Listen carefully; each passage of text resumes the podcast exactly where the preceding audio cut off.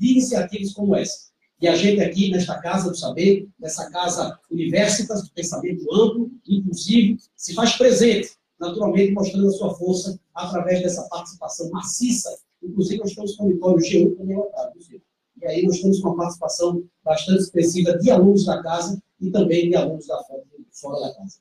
E, naturalmente, saudar o deputado, porque é ex-aluno da casa. Então, ele está em casa e da casa, naturalmente, voa para áreas muito longínquas. Sem demora, então, faço a palavra a Ciro Gomes para que possa nos brindar com essas reflexões bastante provocadoras. Ciro.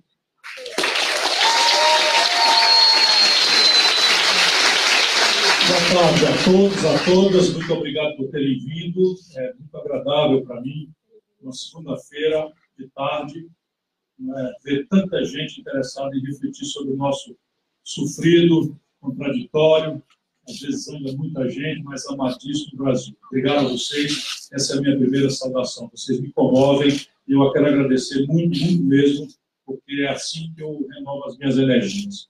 Me permitam que, velho que já estou ficando, dando valor aos protocolos. Então, eu quero cumprimentar toda a gente pernambucana pelo fio do coração dessas pessoas que estão aqui conosco. E, já botando os óculos, eu quero cumprimentar o professor Thales de Castro, coordenador do curso de Ciência Política da Unicap, de novo agradecer sua gentileza e as expressões da proverbial hospitalidade pernambucana. Quero cumprimentar essa joia que Pernambuco deu ao nosso partido e ao Brasil, deputado federal Túlio Gadelha. Não vou dizer mais que o cara é bonito, inteligente, ele ficou, ele ficou meio seguro. Eu não tenho mais insegurança nenhuma.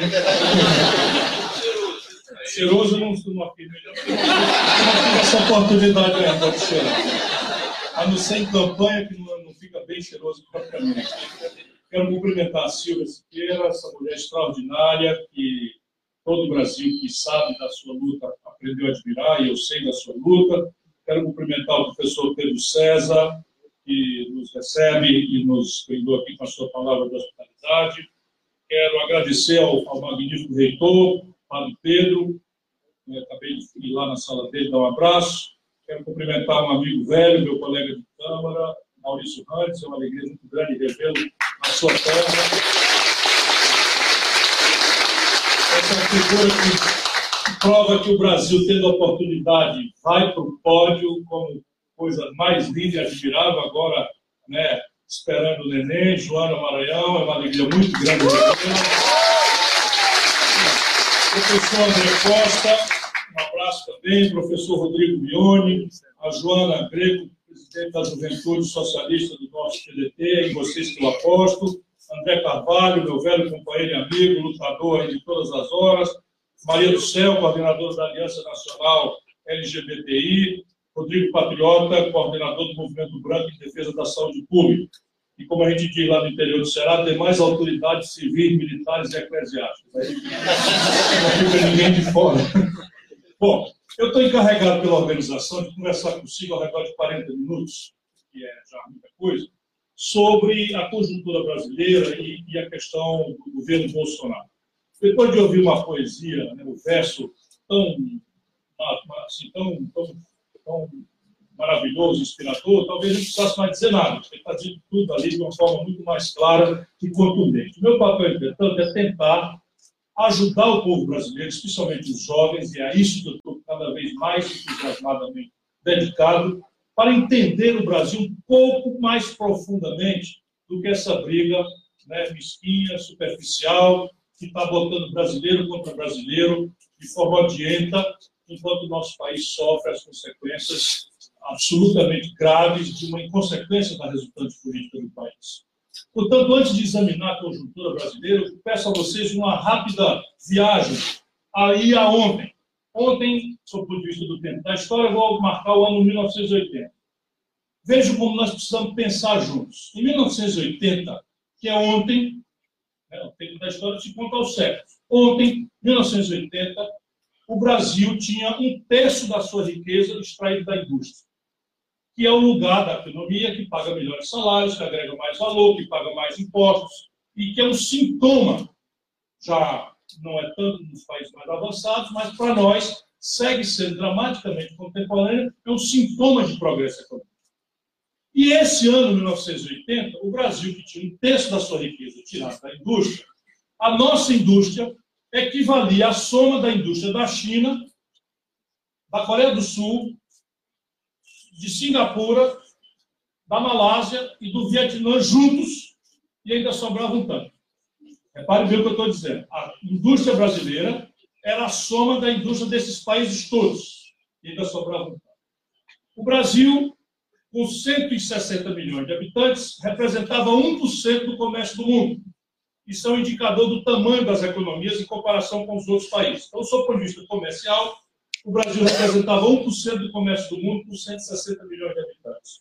E a China, com quase 1 bilhão de habitantes, 870 milhões de habitantes, na mesma data, representava os mesmos 1% do Brasil ontem, 1980. Hoje, a indústria brasileira, que era 30% da nossa riqueza, definha para 11%. A proporção do Brasil na economia mundial estagnou nos mesmos 1% do ano 80 para cá. E a China passou de 1% igual ao Brasil, com muito mais habitantes, portanto, nós éramos relativamente muito mais ricos do que a China. Ontem, em 1980 para hoje, a China sai de 1% para 12,5% do PIB do PIB do mundo, do comércio do mundo. O que, que aconteceu? As variáveis internacionais, as crises, as oportunidades, etc., etc., os ciclos capitalistas de crises e tal e tal, aconteceram para nós e para a China. Por que, que aconteceu esse fenômeno?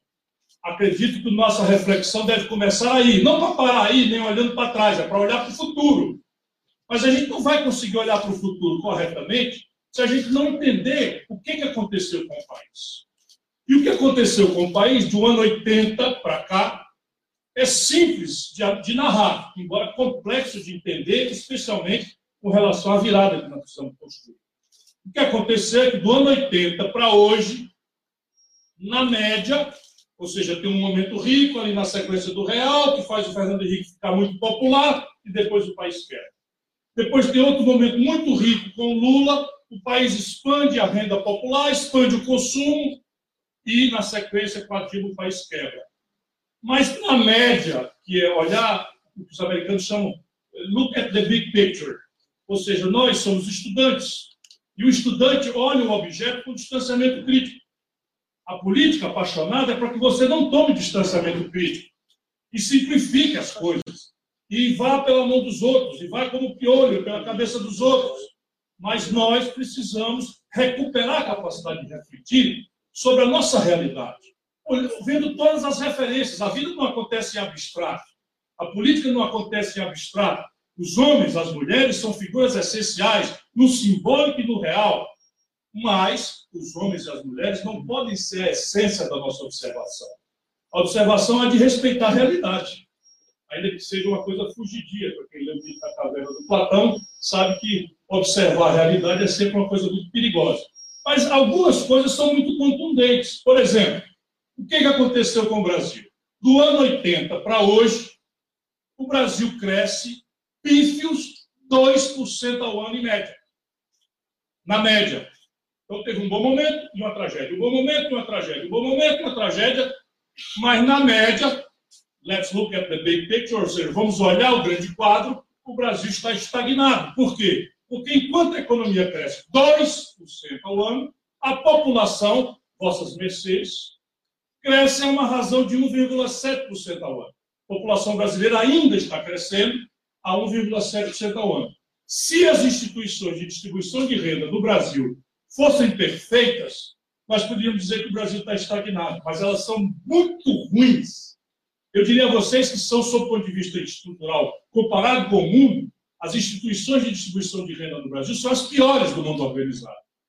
De maneira que nós temos uma economia que cresce a 2, com uma população que cresce a 1,7, com instituições tipo o sistema tributário, que cobra muito mais de pobre do que de rico, o sistema previdenciário, que paga muito mais para rico do que para pobre, para dar dois exemplos práticos e bastante contemporâneos.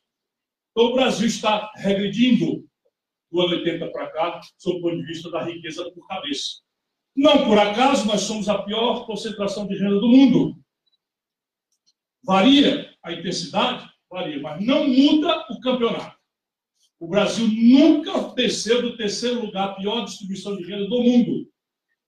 Isso explica por quê, para passar adiante, eu quero ser obediente ao tempo, por que cinco brasileiros, quanto é que, ó, um, dois, três, quatro, cinco brasileiros, têm hoje renda equivalente às posses de 100 milhões de brasileiros mais pobres.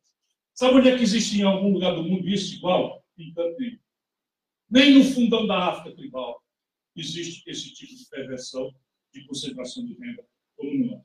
Isso aqui não é uma denúncia católica, que é muito justa que seja feita. Isso aqui é já uma pista de por onde estão os, os caminhos para resolver o problema do Brasil, que é a renda, por exemplo, a ser tributada. Se você tem cinco pessoas que têm renda equivalente às posses de 100 milhões de nacionais, aqui está uma pista por onde um dos caminhos de mudança institucional pode ser trilhado sem sacrifício dos mais pobres e fazendo justiça com equidade. Isso, então, nos traz ao tempo presente, para eu acelerar aqui né, a nossa reflexão. Como o Brasil cresce a 2%, a economia, a população cresce a 1,7%, tem essas gravíssimas distorções, nós chegamos a esse ponto. E o Brasil, desde 80 para cá, não cresce por quê? Deveria ser a grande pergunta. Por que, que nós não sustentamos crescimento? E aqui, em homenagem, por exemplo, a um pensamento ambientalista que eu respeito profundamente, não podemos transplantar o debate europeu ou dos setores ricos da Califórnia, ou dos setores absolutamente dinâmicos do Japão, que decidiu não querer crescer mais. Esse debate não cabe para nós brasileiros. E até cabe, desde que a gente não comece esse debate com a interdição. O problema é que o Brasil parou de crescer ainda antes dar oportunidade às maiorias populares. Parou de crescer ainda antes de fazer as populações terem acesso ao básico. Uma saúde que preste, uma educação que funcione, um teto para morar, segurança para ir e vir, transporte né, módico e, e qualificado minimamente, nós não conseguimos terra para quem deseja nela trabalhar, que é uma, é uma, é uma, é uma, é uma, é uma, é é agenda do século XIX, nós perpassamos o século XX sem conseguir fazer, e ainda tá, está na retórica ainda do por fazer do Brasil contemporâneo. Então, vamos, vamos refletir aqui. O Brasil não tem alternativa. E quase sabe qual é o número? É, é a constatação do tempo presente, que é o ambiente onde chega o Bolsonaro para a gente olhar o Bolsonaro com a severidade necessária, mas ao mesmo tempo com respeito à realidade, sem o que a gente vai ficar falando nós para nós mesmos. E a gente vai ter que fazer fake news igual a ele para dizer que não tinha ninguém na rua ontem. Tinha. Não era o suficiente para reelegê-lo. Ótimo, estamos melhorando. Mas tinha. Você imagina o camarada botar uma fantasia do Capitão América? Um mastro com a bandeira de Israel e outra dos Estados Unidos. E um escudo com o retrato do Capitão América, do, do, do Bolsonaro, em fundo amarelo. Puta que pariu! Vou dizer.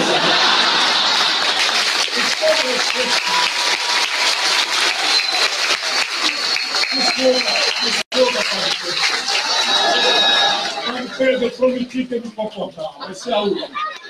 Mas essa foto, francamente, essa foto, ela precisa, senão eu vou ter um estouro, vai estourar meu coração. Sabe o que é que passa na, de minhoca na cabeça do compatriota, irmão nosso? O cara passar essa vergonha todinha na rua. A gente ri, mas vamos voltar a refletir sobre isso que estávamos fazendo. Fiz essa risada aqui para acordar. Então, veja bem, o que é a realidade que o Bolsonaro alcança? Depois nós vamos entender por que ele alcançou. Mas as pistas estão sendo dadas. A realidade que o Bolsonaro alcança é a seguinte: o Brasil, depois dessa estagnação econômica dos anos 80 até hoje, o Brasil produziu hoje 13 milhões e 700 mil pessoas desempregadas. Se a gente passar ligeirado sobre esse número, a gente não vai lembrar, não vai pensar que cada um desses 13, 13 milhões e 700 mil irmãos nossos é gente que tem conta para pagar, aluguel para pagar, nome a zelar na Casa Bahia. O Ricardo Eletro não vai para o SPC. É gente que tem o dia do aniversário da filhinha. E é natural que a pessoa tenha nesse mundo de consumismo, etc, etc, que o sintoma do êxito é o consumo, que ele queira dar um presentinho para a filha. Cada um dos 13 milhões e 700 mil brasileiros. Acha pouco? Nós temos 32 milhões de brasileiros vivendo na informalidade. Sabe o que é informalidade, esse nome frio, gelado? É o cara viver correndo do rapa nas praças do Recife e de Fortaleza, perdendo, desorganizando o comércio normal, perdendo o pequeno estoque, ainda para tentar não cair no abuso no gavião do narcotraficante que está recrutando garotos pagando 50 reais a diária nas periferias do Brasil. Para ele fazer a distribuição agora e morrer como bucha de canhão para a elite brasileira fazer de tudo que está reprimindo na guerra às drogas. Grande canalice, grande impostura das nossas elites brasileiras desde sempre. Nesse ponto, cabe até uma estatística para vocês entenderem. O Brasil tem hoje 760 mil pessoas em presídios que só tem vaga para 360 mil. Dessas 750 mil, dois terços são jovens negros pobres das periferias do Brasil. Todos presos por transportar minúsculas quantidades de drogas. Não como usuário, como um pequeno traficante, avião do narcotráfico. E que no dia seguinte, sem ter cometido nenhum crime violento, por essa impostura vai ter que debater, discutir, sem interdição nem preconceito. Esse meninado entra no presídio e na noite que entra é obrigado a um preonome. Ou se filia a facção A, ou B ou C, ou vai ser estuprado ou morto no dia seguinte. 32 milhões de pessoas na informalidade. O Brasil está com 63 milhões de pessoas com nome sujo no SPC. Você sabe o que é um pobre ter o um nome no SPC? É ele ser proscrito da vida é ele preencher uma ficha de emprego e o camarada ligar para o Serasa e ter o nome do cara e ele simplesmente sai da fila. Não são 5 milhões, são 63 milhões de brasileiros. E eu ia chatear vocês, deprimir vocês, se eu fosse pesquisar um pouco mais de números. Mas isso aqui está é o quadro da realidade que o Bolsonaro encontra no Brasil. Diante desse quadro, o que é que faz a direita? A direita faz uma crítica absolutamente superficial e leviano, porém absolutamente crível em termos de fake news, de impulsionamento do Facebook, de impulsionamento de WhatsApp, e interesses gigantescos, por exemplo, de Israel, por exemplo, dos Estados Unidos, para ficar em dois exemplos pragmáticos que eu tenho como evidenciar, bilhões de reais são incluídos nesta, nesse mundo clandestino, né, e que se plantam as coisas em cima de um fenômeno. Qual é o fenômeno? O fenômeno é que nós, eu estou falando nós, da esquerda, assim dito, ou da centro-esquerda, governamos o Brasil desde o plano real até hoje, até ontem.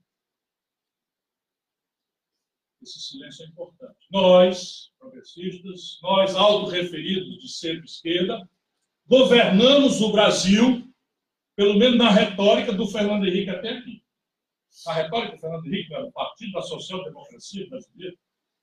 Né? Depois não foi o Lula, do PT, depois não foi a Dilma, do PT e tal. Então, nós governamos o Brasil. O meu partido, o PDT, disputou, etc. Eu disputei, mas no limite, nós acabamos ajudando, conciliando, apoiando. E, portanto, é bom que eu diga com humildade, nós. E aí, o que, que acontece? Como nós governamos o Brasil esse tempo todo, é muito crível para o conjunto da população que nós sejamos atacados como os grandes responsáveis pela tragédia socioeconômica generalizada em que vive o Brasil. Porque bocado comido na psicologia popular é um bocado esquecido. O que não temos é o que, é o que comove hoje. E nós optamos por um tipo de política que é muito da Latinoamérica. Não vamos nos punir mais do que merecemos é muito da nossa Latinoamérica, que é a crença no Salvador da Pátria. É a nossa incapacidade de apostar na inteligência do povo, qualificar a militância do povo, a presença do povo, a preferência eleitoral do povo, por um conjunto de ideias, valores que enfechem um projeto. De maneira que as pessoas podem ter um prazo até. Quando você discute um projeto, Frustrações são naturais. Quando você administra um projeto, prazos mais longos são naturais. Quando você administra um projeto, contradições são naturais. mas o personalismo caudilhesco não é natural. E os números são terríveis. Com o Lula, esse ciclo de consumo, a população brasileira, em oito anos, praticamente, se nós tomarmos a referência com a taxa de câmbio, eu explico rapidamente para vocês, não tem nada de economia disso, o povo brasileiro, em oito anos, melhorou em quatro vezes a sua capacidade de consumo. Explicação simples. Ninguém compra dólar, mas a gente come pão. E pão é trigo. E o Brasil não produz trigo, como já sabe. Pois então eu troco. Vou passar para remédio. Pão é trigo. E trigo, o Brasil não produz, tem que comprar lá fora, pagando com dólar. Então, se eu precisava, no começo do governo Fernando Henrique, de um dólar, de um real para comprar um dólar, o preço do pão era equivalente. De repente, o Fernando Henrique arrebenta o país e do dia para a noite nós precisamos de quatro reais para comprar o mesmo dólar de trigo. O preço do pão tem a subir para três. Repare, quando o Lula tomou posse, se fosse hoje, a taxa de câmbio do Brasil estaria em R$ 9,20. Essa que já está aloprada aí R$ 5,10, ela está 4,10. 4,10. Quem está 5,10 é a gasolina. É queda de coisa, por onde você olhar.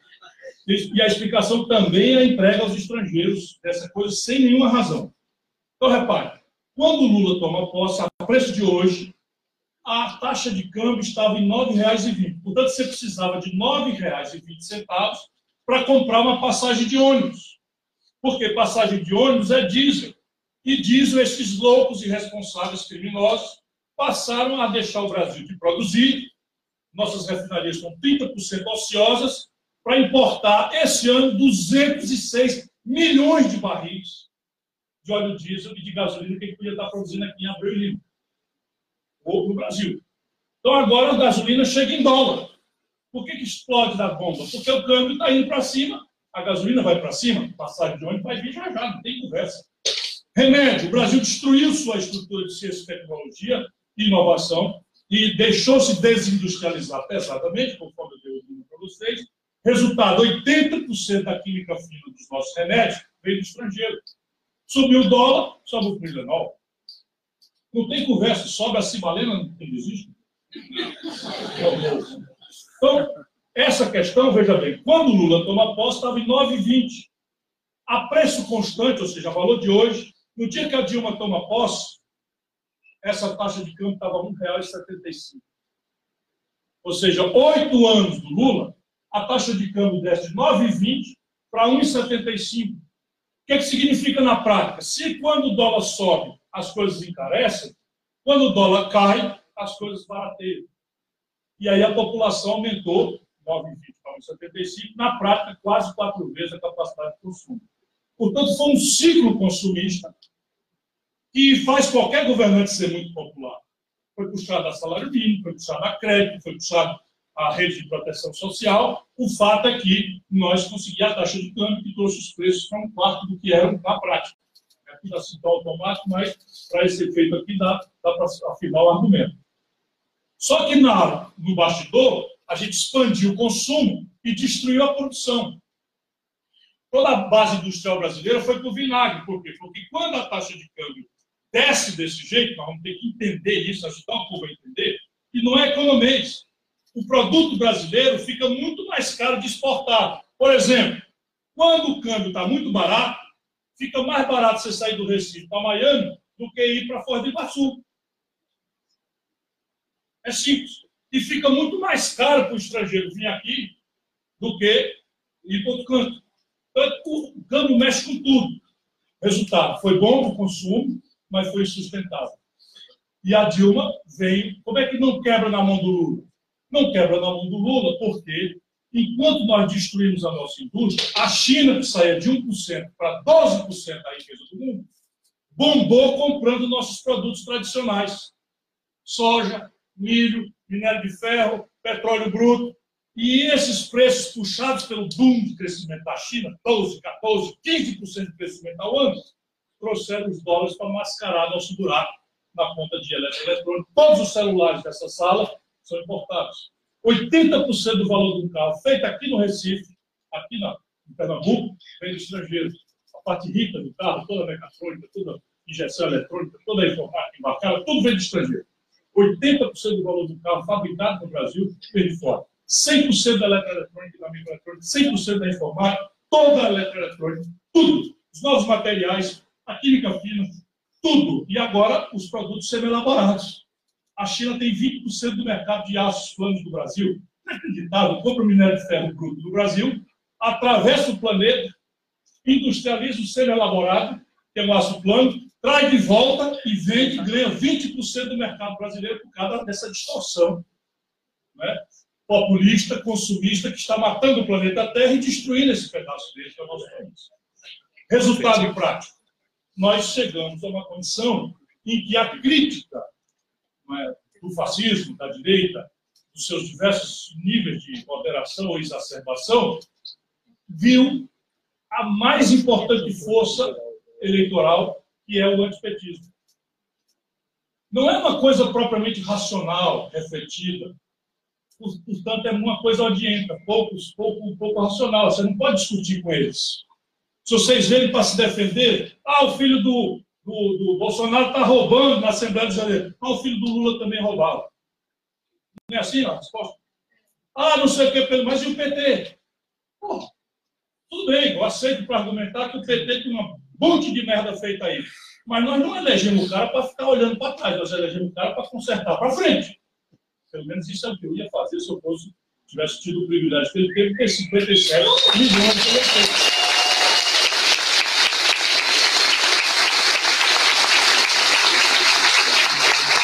Aí nós chegamos à seguinte circunstância. Por que, que o Brasil não cresce? Eu resumo em quatro interdições. São muitas, tem uma miríade de razões, né? mas quatro são capazes, são quatro motores enguiçados, e se a gente consertar, e o Brasil pode consertar os quatro, isso é de maneira nenhuma do debate, é que explica, o indício desses motores explica a estagnação econômica do Brasil. Primeiro, o grande motor enguiçado. 60% do produto interno bruto do país, quando cresce, a razão de crescer é a elevação do consumo das famílias. Quem precisa ser economista para entender essa obviedade? Só o Guedes, que sendo economista, não entende. Por pura interdição ideológica. E Chicago não explica essas coisas. Ô, Paulo Guedes, 60% do PIB brasileiro, quando cresce, cresce puxado pelo consumo das famílias. Dá uma olhada no consumo das famílias ao longo desses anos. E chega até o Brasil. O que está acontecendo com o consumo das famílias? Recuperemos os números no começo da reflexão.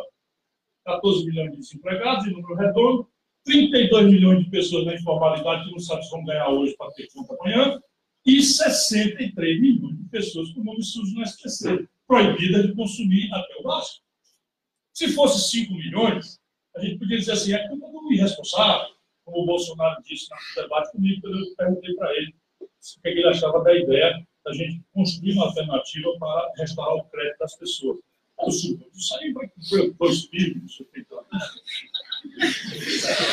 A peça levou uma facada, porque na outra ele ia levar uma facada cívica. E a gente fez esse plano, deixa ele vir vindo, senão ele fica arrogante, então, primeiro, deixa ele entrar. Nem um político acreditava, ninguém nós acreditava que o Bolsonaro ia nessa eleição não fosse essa facada, faz o quê? Eu mesmo suspendi a campanha. Como é? Não, peraí, calma. Vamos derrotá-lo no voto. Deixa ele bem vivo aí para assistir de pé a nossa vitória.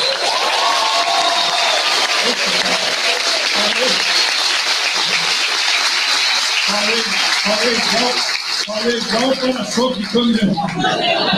No, no trecho da Brobó Salgueiro. Então vamos lá. Então, primeiro motor, consumo das famílias. O que é que impede o Brasil de entrar numa dinâmica de reestruturação desses créditos? Nada. Nada, só interdição ideológica e falta de amor.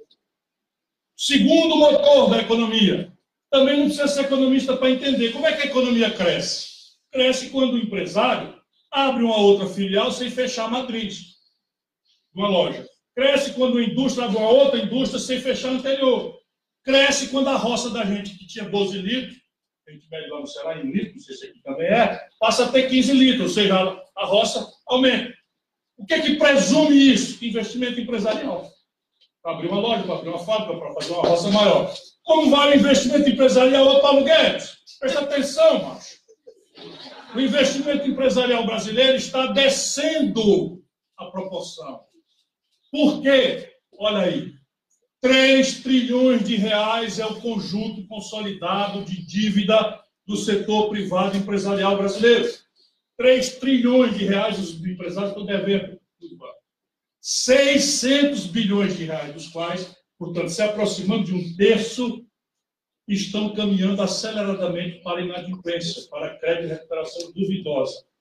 E aí o que está acontecendo com o sistema de financiamento da economia brasileira? Colapsou. Por que colapsou? Porque banco não é casa de caridade. O banco ele empresta para ter o retorno, a liquidez, a garantia, a segurança e o juro. Se eu estou emprestando 3 trilhões e 600 bilhões já não voltaram, a tendência é ninguém renovar mais o papagaio de ninguém. Que é o que está acontecendo em São Paulo, está acontecendo nas principais praças brasileiras.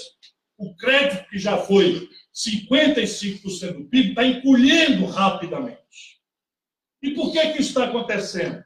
Porque ao longo dos últimos 15 anos, faltando projeto estratégico no Brasil, compreensão de projetos, e por absoluta submissão aos que de fato estão mandando nesta parte infeliz, que são os banqueiros, nós permitimos o seguinte crime, sem precedente na história do capitalismo mundial. No Brasil, cinco bancos, apenas um, dois, três, quatro, cinco bancos, concentram 85% de todas as transações financeiras do país. Então, se você está transacionando nos Estados Unidos ou na Europa com Visa, ou com o American Express, ou com Mastercard, você paga entre 8% e 14% de juro ao ano.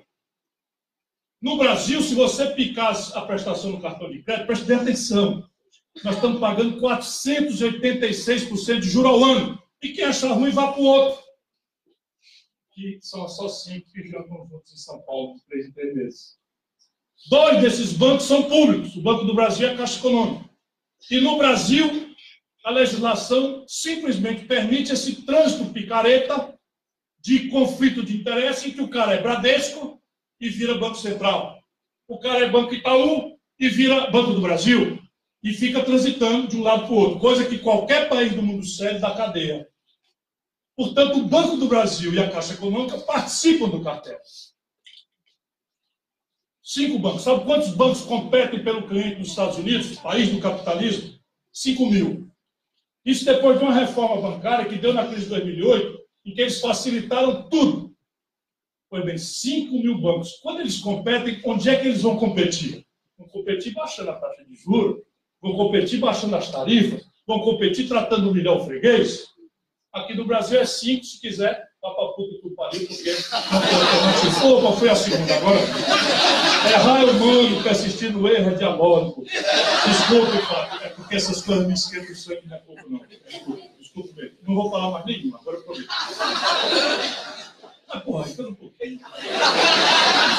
Não, não, aí, aí não foi, não. Mas, francamente, vamos lá.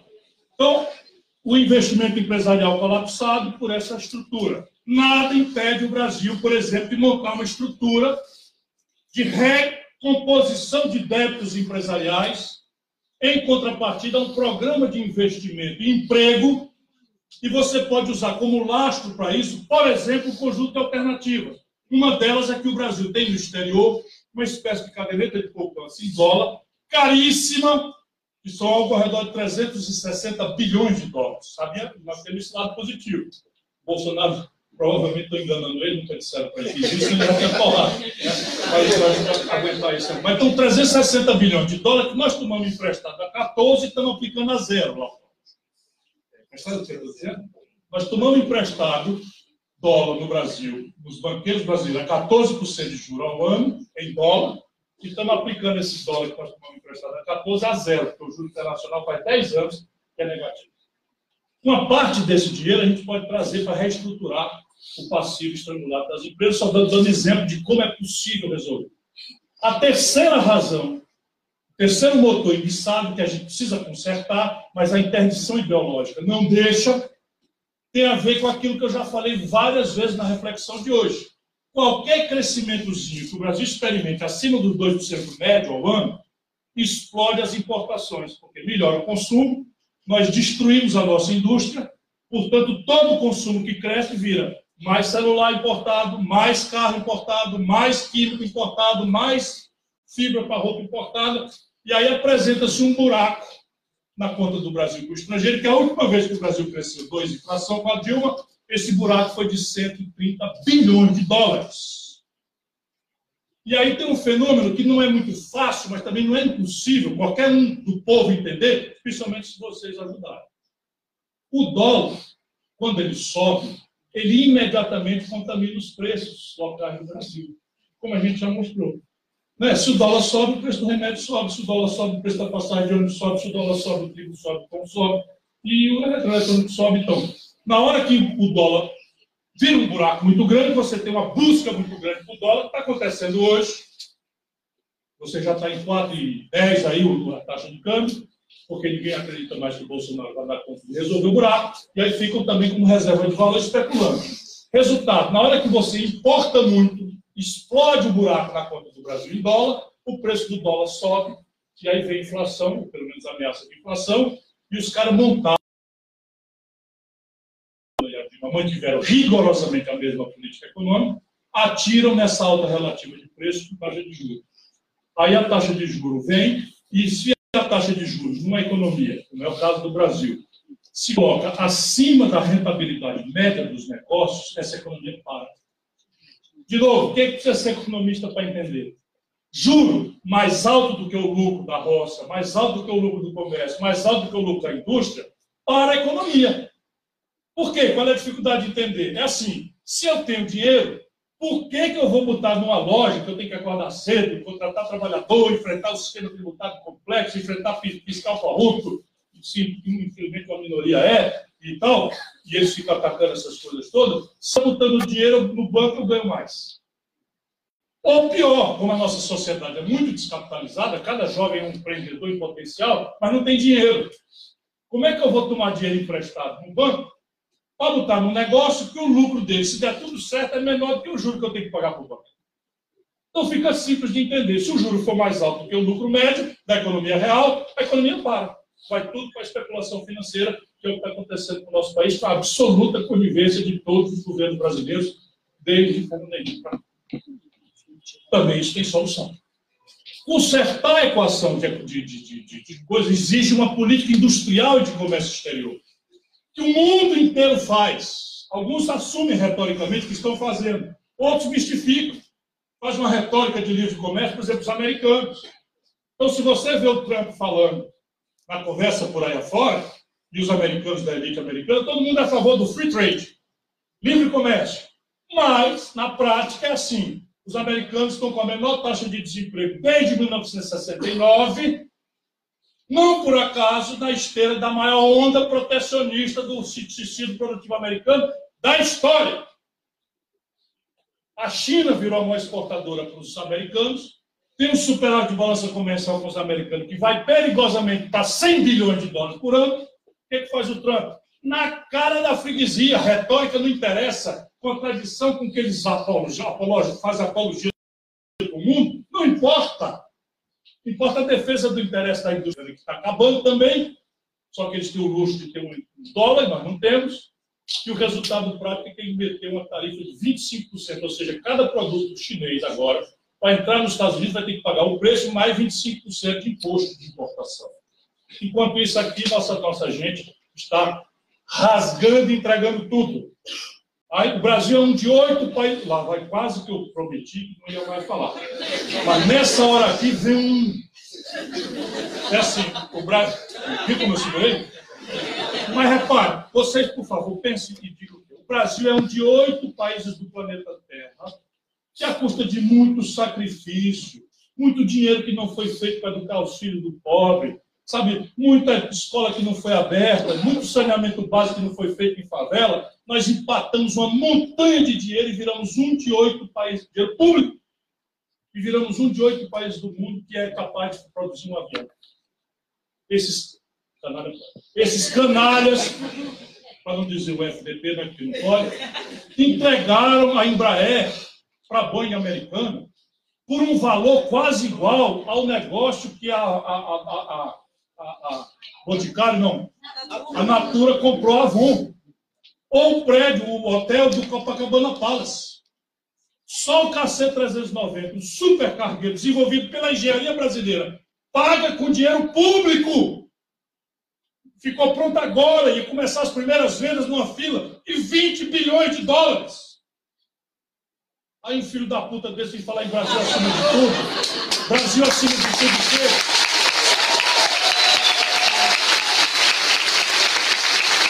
Brasil, Brasil acima de tudo. Brasil acima de tudo, vagabundo que entrega um patrimônio de tanto sacrifício do povo brasileiro a preço de nada, com nove ministros generais, desavergonhados, traidores da pátria brasileira.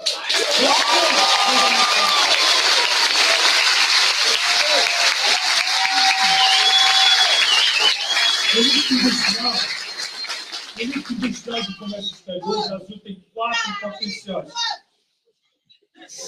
Desculpa, mas é porque realmente para mim não dá. Eu tô, se eu sou candidato ou não, já não me importa mais. O que eu quero agora é ajudar a juventude brasileira a entender até o dia que a gente ocupa essas ruas e não deixe mais essas empresas.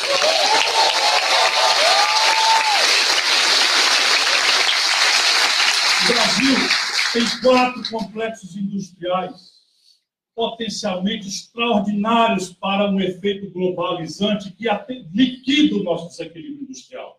São raríssimos os países de desenvolvimento retardatário que ainda têm esse potencial. A minha indignação vem disso. Um dos quatro grandes complexos industriais potenciais é o complexo industrial da defesa. Porque ninguém sabe, mas o Brasil gasta bilhões de reais e de dólares por ano para equipar as Forças Armadas. São caças, são aviões, de, de, de reconhecimento, são, são, são mísseis, são, são, são balas, são canhões, são blindados, uma série de foguetes, baterias antiaéreas. Tudo isso nós estamos comprando por regra de fora. Quando é um potencial do Brasil ser uma plataforma global, a partir, por exemplo, o caça Gripen é a única transferência tecnológica global que a história do capitalismo moderno testemunhou. A Saab sueca optou por fazer do Brasil uma plataforma global, porque a Suécia é muito pequena, a partir de uma encomenda do governo brasileiro. Isso é uma joia. Foi adaptado esse caça para as características do Brasil. Eu fui visitá-la na, na Suécia. O capacete permite que o piloto, seja nesse caso, o gripping, que ele simplesmente descuide do avião e preste só atenção nos alvos potenciais para se defender e para atacar. Esse capacete já estava sendo produzido no Rio Grande do Sul com centenas de empregos de altíssimo salário e alta sofisticação tecnológica, e com retaguarda para aplicações civis e microeletrônica, por exemplo, que nos permitiriam amanhã pensar num celular brasileiro.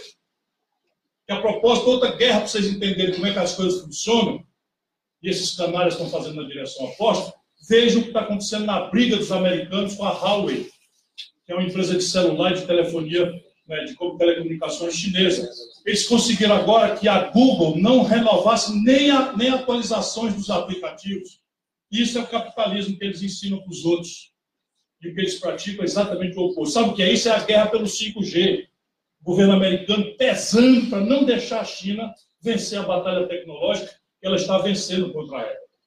Pois bem, o complexo industrial do petróleo e gás. Sabe o que esses canalhas estão fazendo? Isso tudo é dirigido o Brasil, eu já disse, vou repetir, está importando do estrangeiro hoje 206 milhões de barris de óleo diesel, de gasolina, coisa que a gente sabe fazer aqui. E com as nossas refinarias, 30% ociosas. Repare, nós temos capacidade de produzir 100 litros, estamos produzindo 70, e essa gente importando do estrangeiro em dólar, que a gente não remite, estabelecendo que o preço dos combustíveis no Brasil agora, em vez de ser o custo da Petrobras mais um lucro razoável, é o custo de especulação do estrangeiro mais a taxa de câmbio. Sem necessidade. Sem, é propina. Não duvidem disso. É propina. Essas coisas. Por exemplo, outro dia o governo Bolsonaro, eu não vi ninguém falando sobre o assunto, não havia crise de abastecimento, não havia problema de preço. De repente, tira um antidumping contra o leite europeu. Sabia que o subsídio que a Europa, a França faz para uma vaca é mais caro do que o que eles gastam per capita com criança em creche. Porque eles consideram relevante ter uma pecuária, ainda que muito ineficiente. Então, eles subsidiam a vaca chinesa, a vaca francesa, mais dinheiro por cabeça de vaca do que por cabeça de criança em creche da França, por uma decisão estratégica deles. E aí a, a França está super estocada de leite em pó. Sabe o que acontece? Tipo assim, milagre, Bolsonaro assume, 60 dias depois, acabou te dando. E resultado, o Brasil agora está importando leite em pó estocado da França, destruindo 350 mil atividades de famílias que vivem da, da micropecuária leiteira. Por que isso? Quem foi que pediu? Onde está a queixa? É topo, é propina, não duvidem disso, é tudo correndo por trás dos panos. Qual é a explicação? Qual é a explicação? E, por fim, nós precisamos consertar o quarto motor que eu tínhamos prometido, me apaixonei pelo auditório, passei da conta.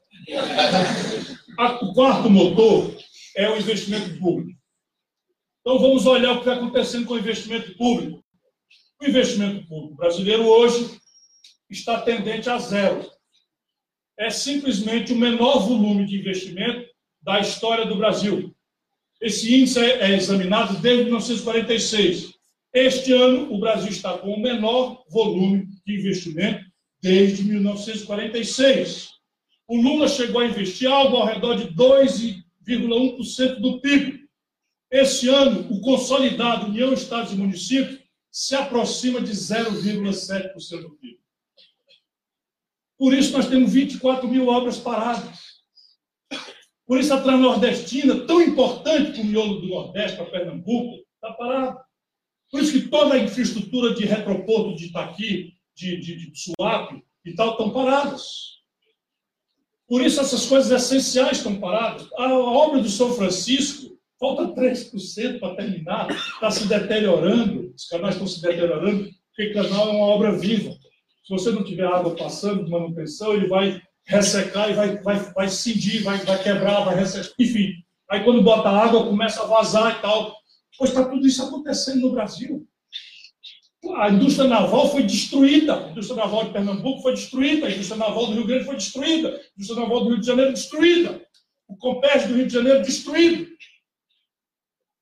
E aí, como é que conserta a conta pública? É igual na casa da gente.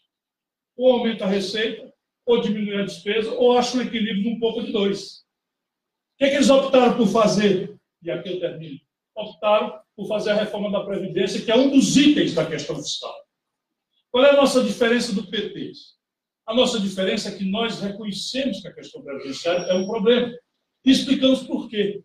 É que o Brasil adotou, na década de 70, um sistema previdenciário que se chama de repartição. O que é que quer dizer isso? Ninguém precisa ser técnico nem economista, é só deixar o povo entender. É que não está dizendo. Você tem que pegar um pão e tiver uma família com pai, a mãe e quatro filhos, reparte. Dá seis, né? Seis pedaços, sal, miolo. Né? Pois bem, o sistema de repartição é assim que funciona. A sociedade jovem que trabalha contribui com um bolo, com um pão, e esse pão é dividido, repartido pelos que não podem mais trabalhar. É o sistema de repartição. Qual é a lógica desse sistema?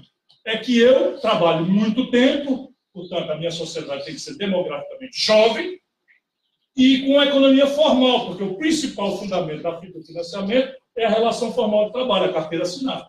Agora tem outros penduricais, é a substância da receita. Esses dois pilares, demografia jovem e alta formalidade do mercado de trabalho, sumiram da realidade brasileira. Nós estamos hoje uma taxa de envelhecimento sem precedente no mundo. Por quê? Porque a crise se instalou em 80 e as famílias estão com medo de ter filhos. Só para vocês terem ideia, o Japão demorou 110 anos, os últimos 110 anos, para ter 30% da sua população com mais de 70 anos. O Brasil levou 40 anos para ter 30% da população acima de 70 anos. E o Brasil tem 13 milhões de desempregados, 32 milhões de pessoas na informalidade. Portanto, hoje a economia informal já é metade da economia toda. Portanto, seja quando foi montado, nós tínhamos sete trabalhadores ocupados para financiar o aposentado com expectativa de vida de 60. Hoje temos 1,7 trabalhador ocupado para financiar o aposentado com expectativa de 73. Portanto, evidentemente, o Brasil precisa discutir. problema da Previdência. Em cima dessa obviedade, o que, é que faz o governo? Uma proposta absolutamente selvagem, em que 70 de cada 100 reais são retirados pela lógica da despesa em cima de quem ganha até dois salários Por isso que essa proposta não presta. É só por isso. Vamos dar um exemplo prático, sem querer desmerecer ninguém, mas são nove generais que estão entregando o Brasil. Portanto, eles vão ter que ouvir. Né? Com todo respeito, vão ter que ouvir.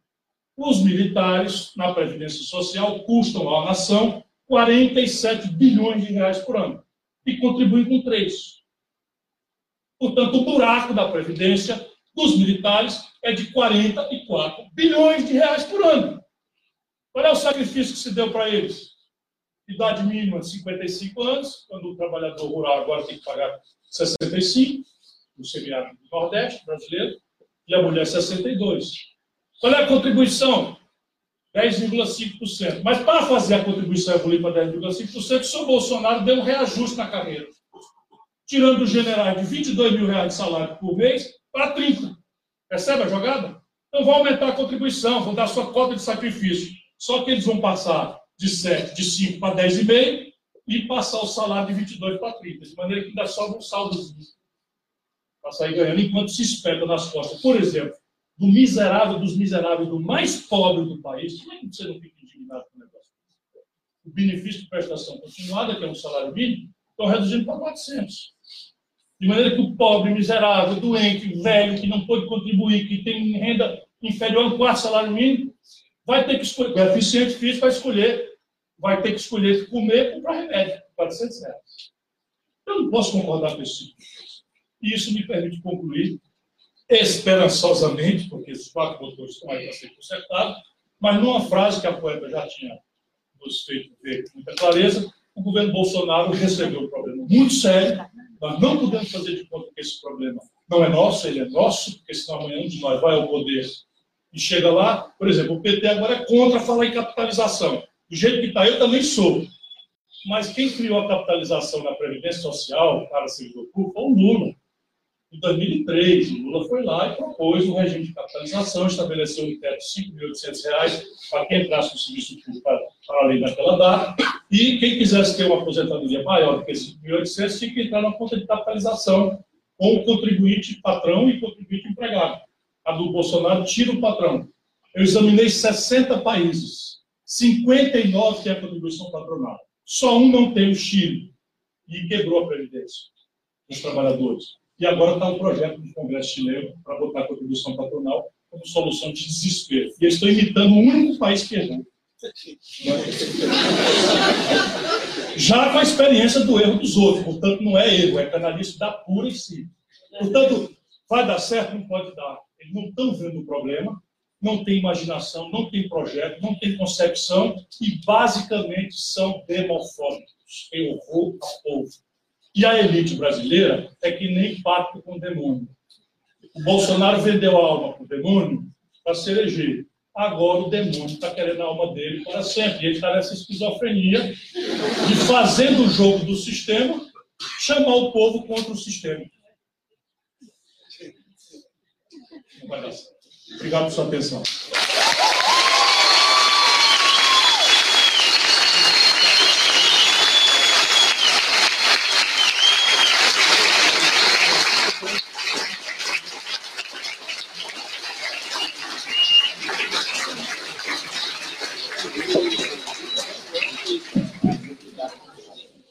Depois dessa aula provocadora e instigante, eu mais uma vez agradeço muitíssimo aí a já tão conhecida grandiloquência, a efervescência, a provocação de Ciro Gomes. E sem demoras, passaremos a palavra ao deputado federal Túlio Gadelha para fazer suas considerações, na sequência a leitura das perguntas aqui à mesa. Boa tarde, pessoal.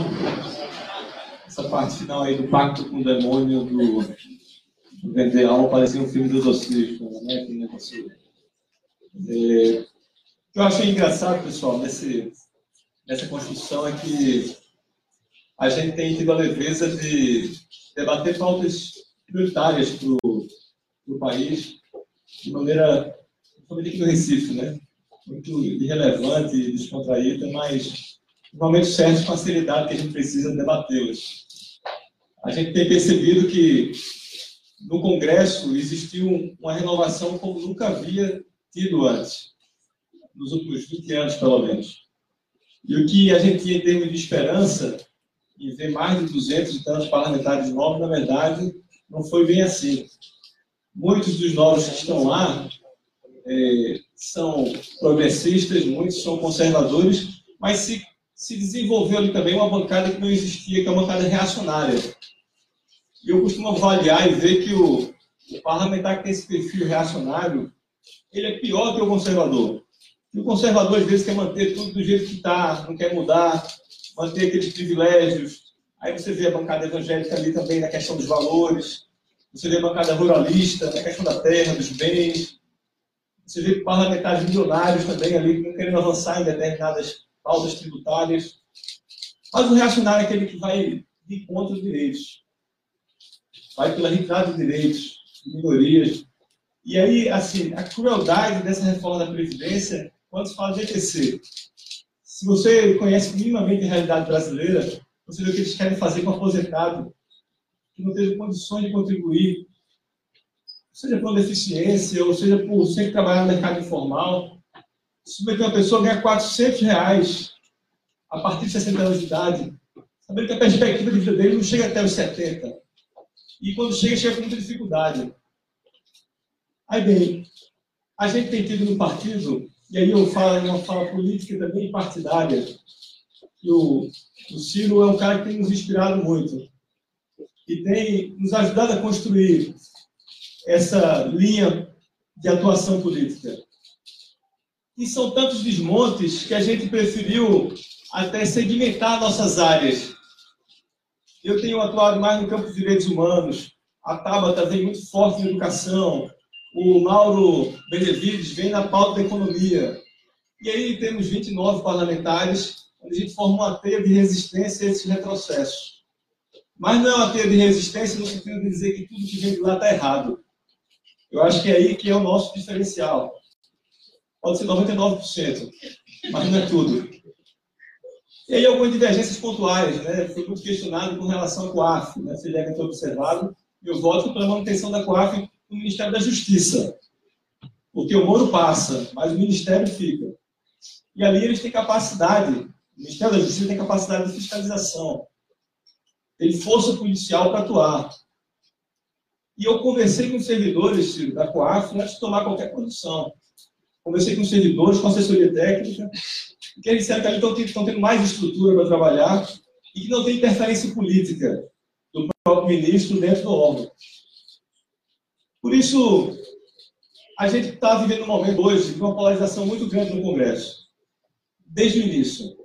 Tudo que vem de um lado, a turma do Bolsonaro, lá do, do Bolsonaro, né, rebate, tudo que vem do outro também. Você vê aquele campo de esquerda mais tradicional, não podendo citar nem nada do lado de lá. E a gente fica avaliando que realmente pode ser, pode ser importante no país. E aí, o Ciro colocou um exemplo mais claro, que é a reforma da Previdência. Olha, eu acho que a gente tem outras reformas mais importantes. Uma reforma tributária, por exemplo. Mas em um país que a gente tinha em 1980, uma taxa de 4,2% da população acima de 65 anos de idade, na década, nos anos 2000, esse número subiu para 6,4% de idosos. Em 2020, agora no próximo ano, 9,2%, ou seja, quase 10% da população vai ser idosa no próximo ano, quase 10%. Em 2050, a projeção do IBGE é para que esse número atinja 22,5%. É importante falar sobre a necessidade de uma reforma da Previdência. Mas uma reforma da Previdência é, que seja justa com os, com os excluídos, com os marginalizados, com os menos favorecidos. Não é essa reforma que está aí. E esse debate é um debate profundo sobre reforma, sobre necessidade da reforma, sobre a quem eles querem. E o que mais incomoda, Ciro, são as fake news. Esse é um governo que tem feito seu governo, não é nem sua campanha, é seu governo em cima de fake news, de mentiras, dizendo que combate privilégio onde não é. Não existe combate a privilégio nesse, nesse, projeto, nessa proposta de reforma. Mas, pessoal, eu, eu é, queria fazer só uma, uma fala muito rasa, dizendo que o momento do nosso país é muito crítico. Dia 30 vai ter um ato político também contra esses cortes absurdos da educação. A gente tem visto um pacote anticrime absurdo que traz nele subjetividades perigosíssimas, como é, é, legítima defesa, né, grave ameaça, emoção.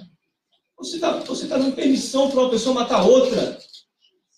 Dando uma permissão por conta de grave ameaça, emoção. Ou seja, é, é muito perigoso esse projeto quando ele vem também casado com o decreto de armas. É, toda, essa, toda essa discussão política é bem complexa e eu acho que a nossa, nosso dever, nosso papel é primeiro conscientizar as pessoas politicamente. E a gente aqui da academia, na sua grande maioria, tem muita gente de outras cidades, artistas, mas tem uma galera da academia aqui a gente tem essa obrigação. Eu saí do curso de Direito aqui da universidade, que muito, muito, muitas alegrias me trouxe, mas com o conhecimento do funcionamento do Estado, da função, seja do vereador, do, da Defensoria Pública, do Ministério Público, consegui compreender de fato. Mas quando a gente perguntava a um colega, isso em todas as universidades, é, o nome de dois deputados estaduais, a gente tem dificuldade. Nome de dois, três vereadores da cidade, porque as pessoas estão muito distantes do debate político, estão muito afastadas do debate político, não conhecem os atores. E esse é um processo de criminalização da política, né, de afastamento, que ao longo dos anos a gente vem passando por isso. A gente precisa se apropriar disso, compreender e participar. Eu acho que o debate político, se faz mais do que necessário nesse momento, a defesa de teses, de teorias, a, a discussão acadêmica sobre a importância de se debater política. E aí, a democracia participativa é aquela, aquela forma que a gente imagina como necessária de sair dessa crise. Onde as pessoas possam participar dos espaços de debate, dos conselhos, das conferências. Quantos aqui de nós participamos de alguma audiência pública, por exemplo? tivemos em algum conselho, enquanto conselheiro, em alguma conferência, para construir um plano municipal de educação, do meio ambiente, de saúde. Ou seja, a nossa participação nessas esferas que estão desmontando, que estão desmontando, acabando com os conselhos também, ela se, ela se dá uma importância ímpar nesse momento. E falar em desmonte, apenas para concluir esse raciocínio que a gente tinha observado no Congresso. Eles inverteram tudo todos os princípios, toda a lógica da máquina estatal. Você pegar a FUNAI, tirar do Ministério da Justiça, colocar no Ministério da Família, Mulheres e Direitos Humanos.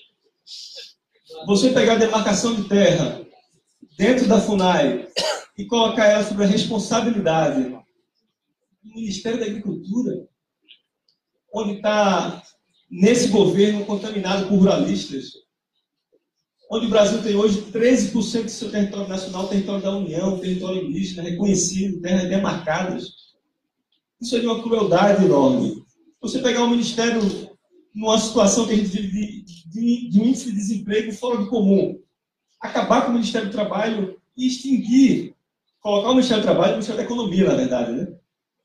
E extinguir a Secretaria de Inspeção do Trabalho, que sempre combateu o trabalho escravo, à escravidão, o trabalho infantil, Olha, desde 1995, Ciro, a gente reconhece que no país existe trabalho escravo. Desde 1995. E essa secretaria, através dos auditores fiscais do trabalho, já retiraram mais de 52 mil trabalhadores de condições análogas à escravidão. Para terem ideia, são 2 mil trabalhadores por ano que o país consegue retirar. E olha que esse número é muito maior, né? porque não tem como acessar, às vezes, lares né? O, o, emprego doméstico também ainda existe muitas características que trabalham na longa escravidão. Mas, desde o seu desmonte até hoje, a gente está no quinto mês, indo para o sexto mês de mandato desse governo. Sabe quantos trabalhadores resgataram? Uma, proporção que vinha tirando, em média, 2 mil. Quatro trabalhadores. foram inspecionados cinco estabelecimentos. A ideia desse governo é, é desmontar, desmontar todas as estruturas que um dia deram alguma dignidade ao povo brasileiro. Estão a serviço também desse, como o Ciro falou, fazendo uma brincadeira, com vender a alma ao, ao capeta, né? Assim.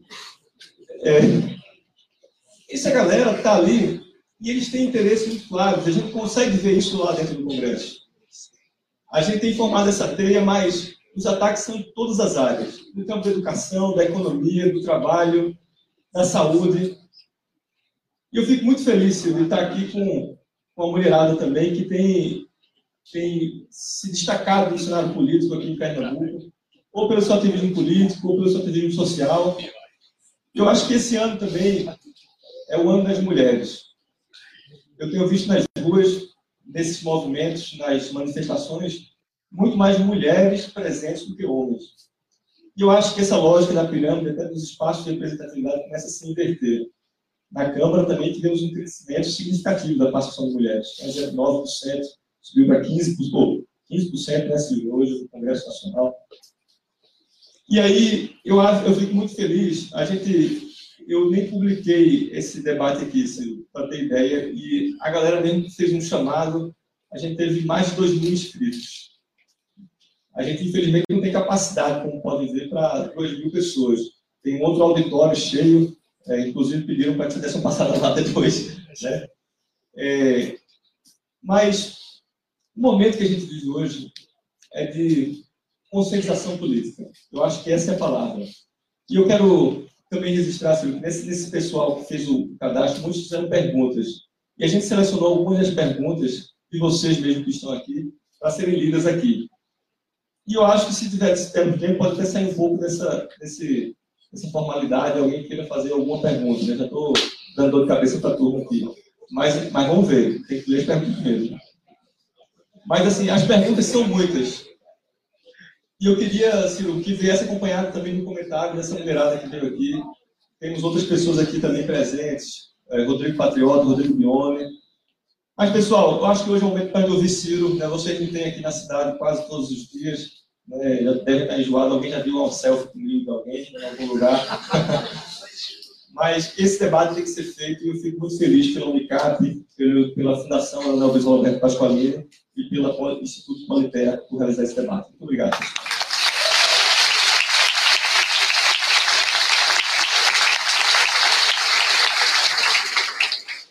Bom, passaremos então às perguntas né, para serem é, debatidas aqui nesse nosso fechamento aí de debates do, da roda de diálogos e, naturalmente, a ex-atleta medalhista, grande primor de Pernambuco, Júlio Maranhão, para poder começar já esse debate, passando naturalmente para as mulheres aqui presentes que estão brilhando esse debate e essa mesa. João. Boa tarde. Ciro, eu tinha feito uma pergunta, mas aí com a tua fala, eu mudei você. É, a minha pergunta primeiro é sobre política pública de esporte, mas sempre que você fala, eu fico com muita esperança. Assim, não tem jeito, eu não. Você falou várias vezes em olhar para frente. Né? Então, primeiro é um, é um pedido. Se candidata de novo, por começar.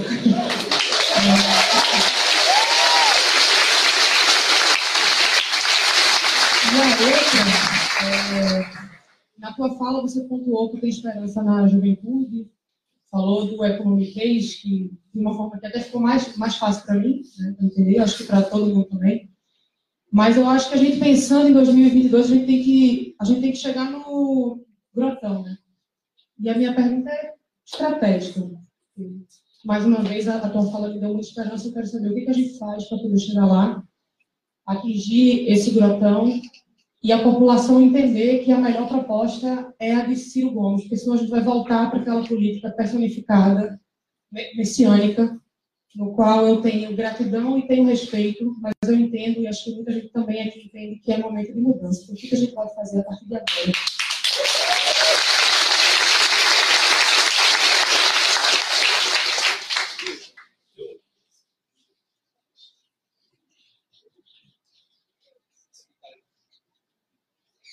Bom, essa é a chave da pergunta de um milhão de dólares. O que, que eu faço para acalmar o meu coração?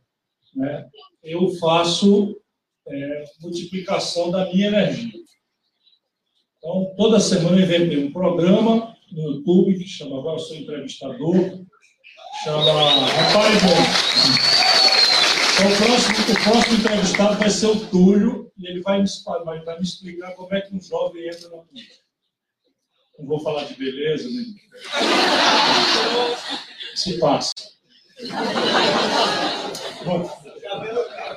Então, mas e aí tem, tem, tem um lives que eu faço tal. Então, meu mecanismo é a internet. A internet ela tem algumas contradições. Quem tem dinheiro para ter um, um smartphone com capacidade de processar imagens, de YouTube, essas coisas, então é a minoria. Todo mundo tem telefone celular que processa o WhatsApp. E eu estou estudando como é que eu vou fazer isso sem aviltar, porque, veja bem, se eleger não é que seja fácil, mas é a parte menos difícil. Mais difícil de tudo é você se eleger e não frustrar o povo nos três, quatro, cinco primeiros meses.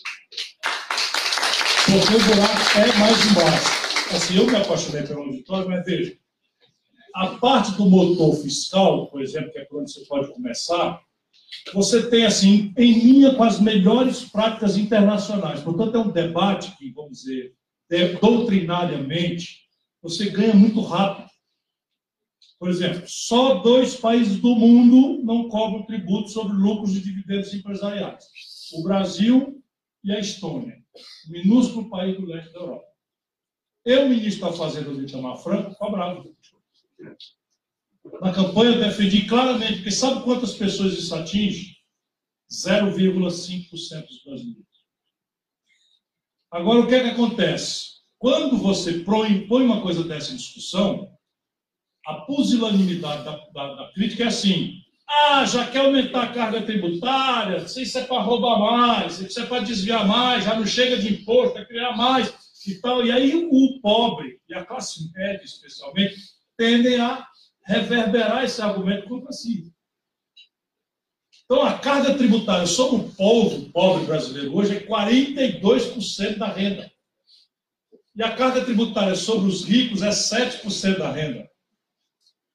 O imposto sobre heranças nos Estados Unidos, para grandes heranças acima de 2 milhões de reais, esqueça a classe média, não interessa, já paga muito forte, já paga pesado, o imposto de renda chega a 40% do imposto sobre heranças. No Brasil é 4%.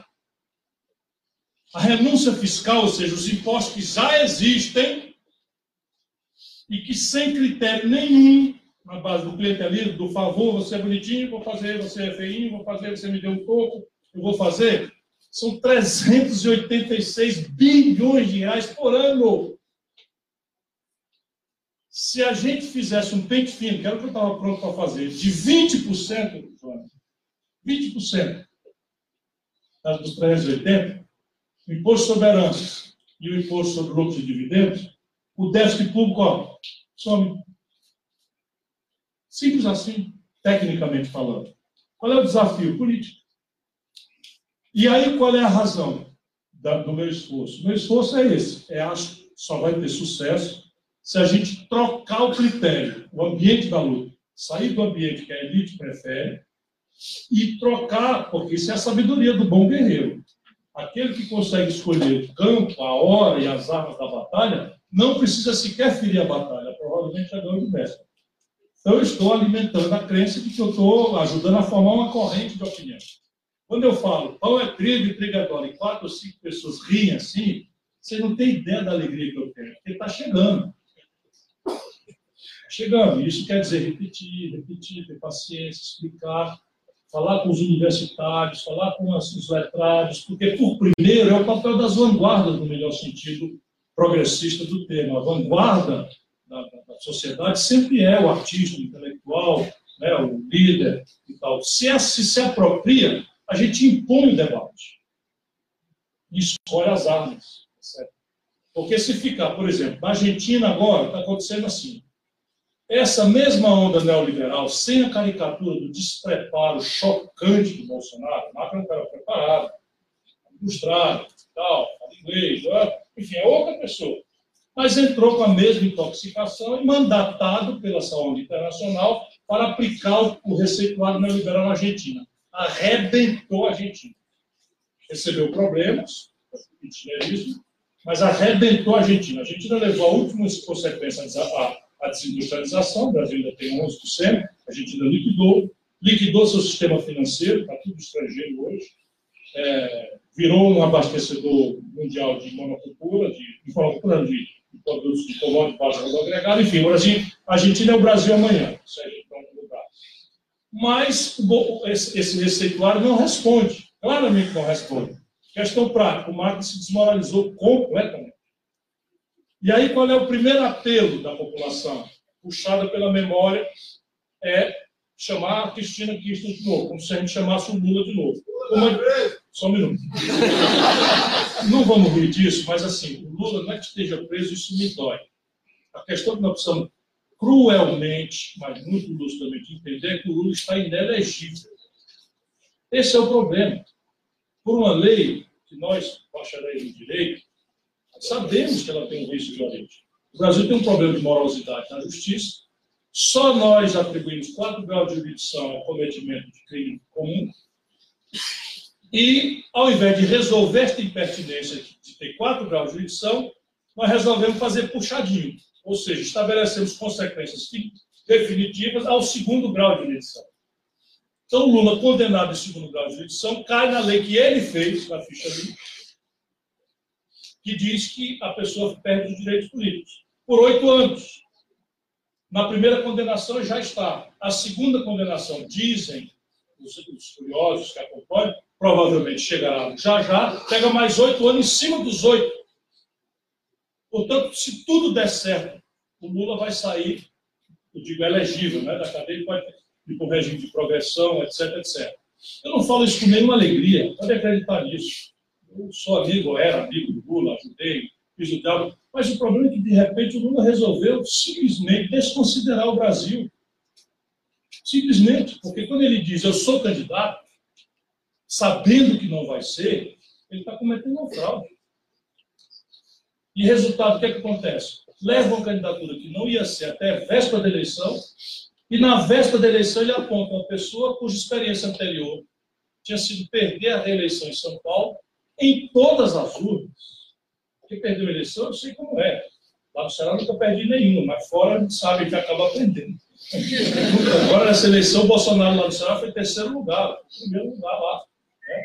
As pessoas conhecem os defeitos, os cursos e tal. E não tem negócio de oligarquia, não, porque eu não tenho, não tenho empresa, não tenho televisão, não tenho rádio, não tenho jornal. Tenho inveja de quem tem. Mas é o irmão dele que tem. Né? Então, repare, nós precisamos amadurecer isso, porque às vezes o pai da gente morre. Eu perdi eu. Bom, tem coisa mais amargurante do que isso? E eu faço o quê? Eu tenho que organizar a assim, olhar para o futuro, isso é uma nação, 206 milhões de pessoas. E aí vai fazer o quê? De novo, vai dizer que é candidato de novo, explorando a boa fé da sua da população, a gratidão justa que o povo tem. Então isso é uma tragédia. E quando eu falo, apesar de uma agressividade comigo, é uma coisa muito engraçada. É uma agressividade preferencial comigo, depois que ele eu apoio. Eu sou petista e te amo, Ciro. Não só você também, veja bem, o governador do meu estado, o meu apoio é do PT. Eu apoiei o Jacques Wagner, eu apoiei o Wellington. Eu, tenho história. Tenho história. Eu fui ministro. Na hora do mensalão, morreu petista frouxo para todo lado, ele estava lá todo dia, às sete horas da manhã, pelo Brasil, contra golpe, etc, etc. Só o Ceará deu dois terços dos votos contra o impeachment. Aí o Paulo Câmara aqui vota no impeachment e depois o PT sacrifica a, a candidata para votar nele.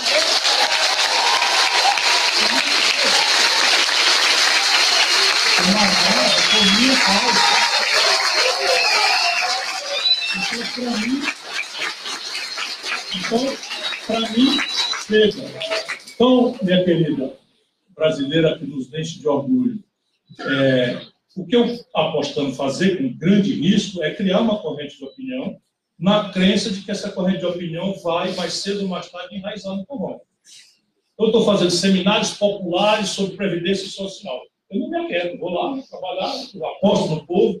E assim, eu não aposto como um ingênuo, eu aposto como um cara que conhece o povo a vida inteira. Só que o Ceará é muito menor que o Brasil. Vamos ver se o Brasil, eu consigo desdobrando, mas o que eu preciso é multiplicar as pessoas que acreditam num conjunto de ideias. Porque eu amanhã posso ser candidato. Mas pelo, pela, pelo zap não vai chegar à grande população, não. Eu estou por aqui, eu quero que você, com esse pessoal, Estou fazendo isso aqui agora. Pra, pra você sabe, eu vou sair daqui com a camisa toda molhada. Já, já, com a camisa toda molhada, vou fazer outro debate lá na Faculdade de Direito, aqui de Recife. CCSA. Com os policiais do movimento muito importante na Federal, que é a Faculdade de Direito de Recife, é como a gente chama a Federação que é a faculdade mais respeitada do Brasil. É, é na da economia, sim. É da economia. É na da economia? CCSA. Enfim, olha, na Faculdade de Economia, refraseando, um movimento que está nascendo no Brasil de policiais não fascistas. Então, estou grudado em tudo que acontece. O que eu posso fazer, estou fazendo, na crença que vocês também vão fazer. É isso aí.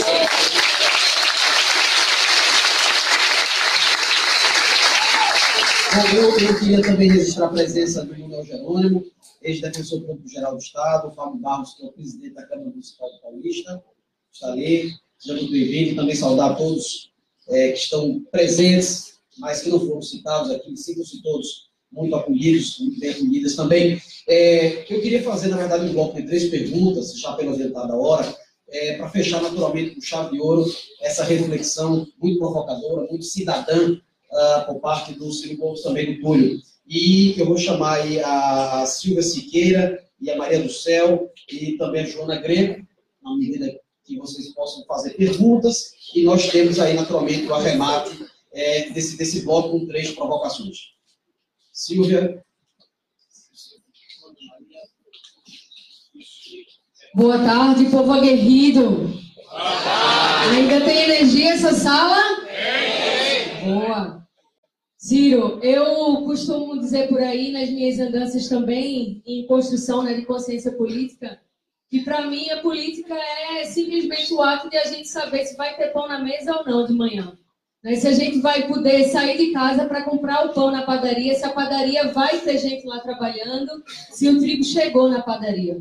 Política é assim de simples, não é? Não é de a gente estar tá elucubrando tantas fórmulas e personificando né? É o ato de vida, de respirar, de andar, de se conectar às pessoas e aos lugares.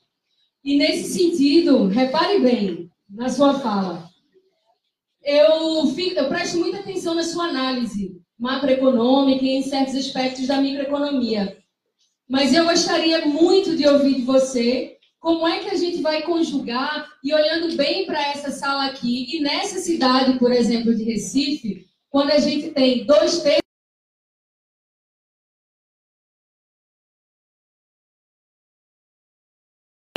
política econômica de desenvolvimento, como é que ela vai chegar ao povo preto?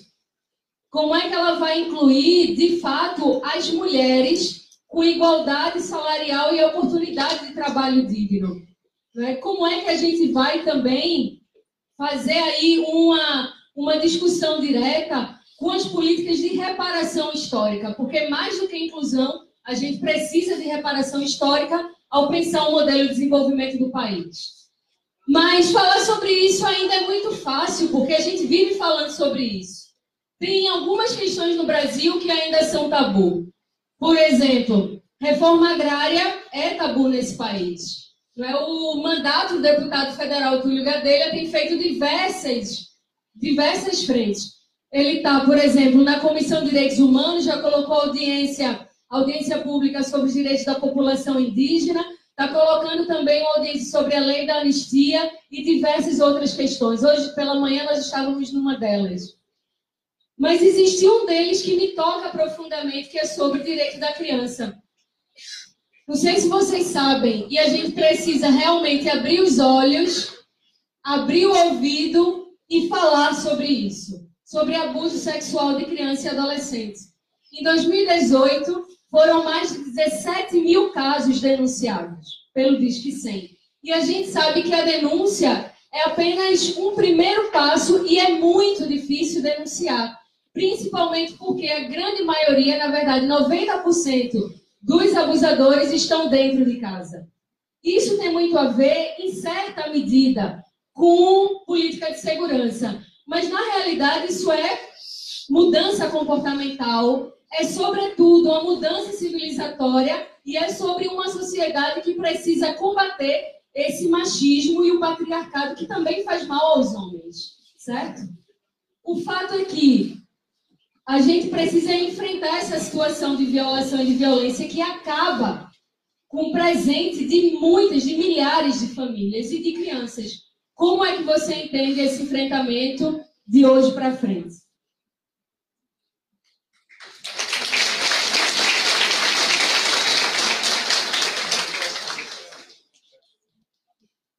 Eu vou só pedir paciência de vocês, porque senão a gente se livra das perguntas e eu não consigo dar devida atenção às respostas. Veja, eu vou aproveitar aquilo que é a qualidade de uma boa pergunta. Eu sou professor e a gente, professor, acaba desenvolvendo por intuição e depois aprende né, as práticas pedagógicas mais sofisticadas e modernas, a neurolinguística, se quiserem ser mais sofisticado um pouco, e a pergunta inteligente, ela já traz em si o gesto da resposta.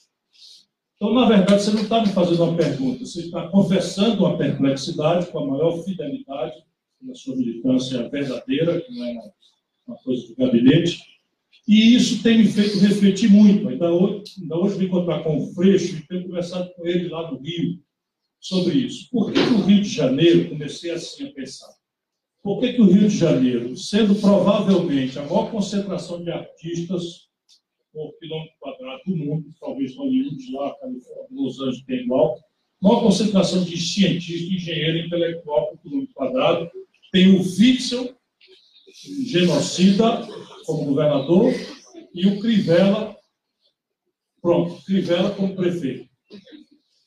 Aí eu pergunto para eles lá, como é que se explica isso?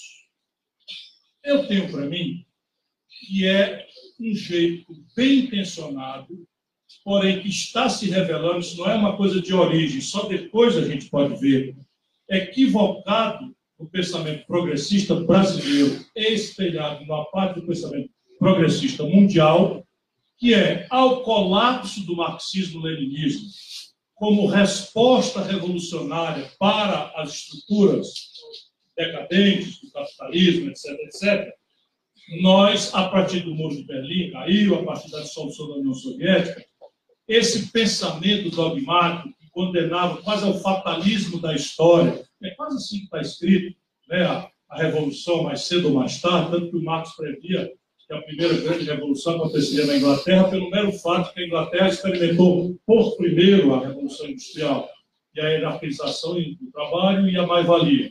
Não, quero ser chato, não. Mas quando nós perdemos esse, esse modo holista né, de nos suprir a ânsia revolucionária, nós nos refugiamos numa agenda justíssima, por favor, ninguém me confunda, corretíssima, urgentíssima, mas é preciso tratá-la com habilidade diante do fato real, que eu vou tentar repartir consigo, que é o identitarismo. Então, o que, é que eu passo a perceber? Parece que nós precisamos trazer de volta ao debate para o povão uma ideia complexa, holista de projeto nacional, afirmar que esse projeto nacional tem um valor superior a todos que deve ser a guia da unidade da luta do povo, que é a superação da pobreza e da desigualdade. É Superar a pobreza e a desigualdade em todas as suas expressões. E aí, neste contexto, é preciso afirmar: a pobreza e a violência no Brasil tem gênero, é feminino, tem cor, é negra, tem idade, é jovem. E se quisermos agregar tem tendências deformadoras terrivelmente das nossas aspirações civilizatórias, que é preferência sexual. Está crescendo explosivamente no Brasil a violência contra populações LGBTI. Se não fizermos assim, pessoal, e fizermos descuidadamente, embora sempre lembrando, corretamente, de boa fé, com as urgências necessárias, nós vamos colidir crescentemente um fenômeno novo que a velha esquerda brasileira não está entendendo, nem sequer reconhece com devido respeito, que há emergência do fundamentalismo cristão entre nós. Seja católico, seja neopentecostal, evangélico. Se nós não aprendemos a respeitar este fenômeno, nós estamos nos afastando do povo. Porque é mentira que o povo massa de explorado por pastores pilantras que exploram a sua renda com mistificações. Isto é apenas uma falácia, ou seja, uma meia-verdade. Padre pedófilo há, ateus safados e criminosos há, e, portanto, evangélicos safados também há. O problema é que a nossa população pobre perdeu o ambiente comunitário, perdeu a crença na linguagem comunitária, que é a política. E, portanto, por, por erro nosso, por erro nosso, que não apostamos naquilo que e o nosso povo está pagando por pertencimento, porque ninguém aguenta viver o drama popular e social que o nosso povo vive sem pertencimento a alguma rede. E eu conheço, estou indo estudar isso de perto, eu conheço muitas já experiências, por exemplo, de comunidades terapêuticas que são o último refúgio para filhos de pobre, que querem sair do vício atentado. Eu conheço muitos pastores que estão dando parte do dinheirinho que é arrecado para a mãe pagar o traficante e o filho não morrer que nós precisamos, com muita humildade, nos aproximar do povo e entender isso.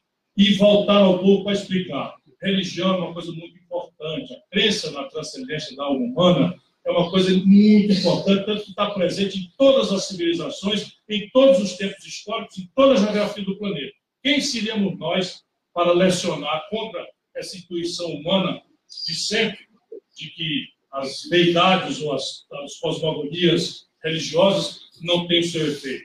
A questão é separar e mostrar para o povo que o que emancipa, o que de fato liberta, é a política. Por isso nós precisamos tratar essas questões muito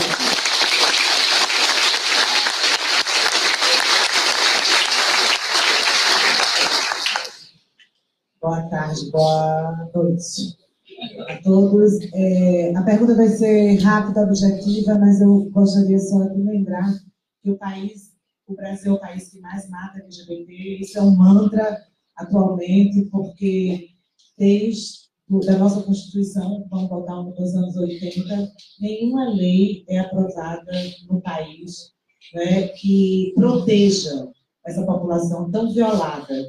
São pessoas que são expulsas de casa, é o sangue LGBT que não pode ser doado para salvar vidas, porque existe uma portaria no Brasil que sangue de LGBT, ele é jogado, descartado fora. É uma escola que você não volta para a sala de aula por conta dos bullying que acontece. E a família, não é? A família, a família, ela hoje existe no Brasil há muito tempo já é, essa questão da família que queremos destruir as famílias. E é onde a gente sabe que o que destrói as famílias é a violência doméstica, é o alcoolismo, é o suicídio, que é um índice também muito alto para os jovens LGBT. Isso a gente não tem pesquisa no Brasil, tá?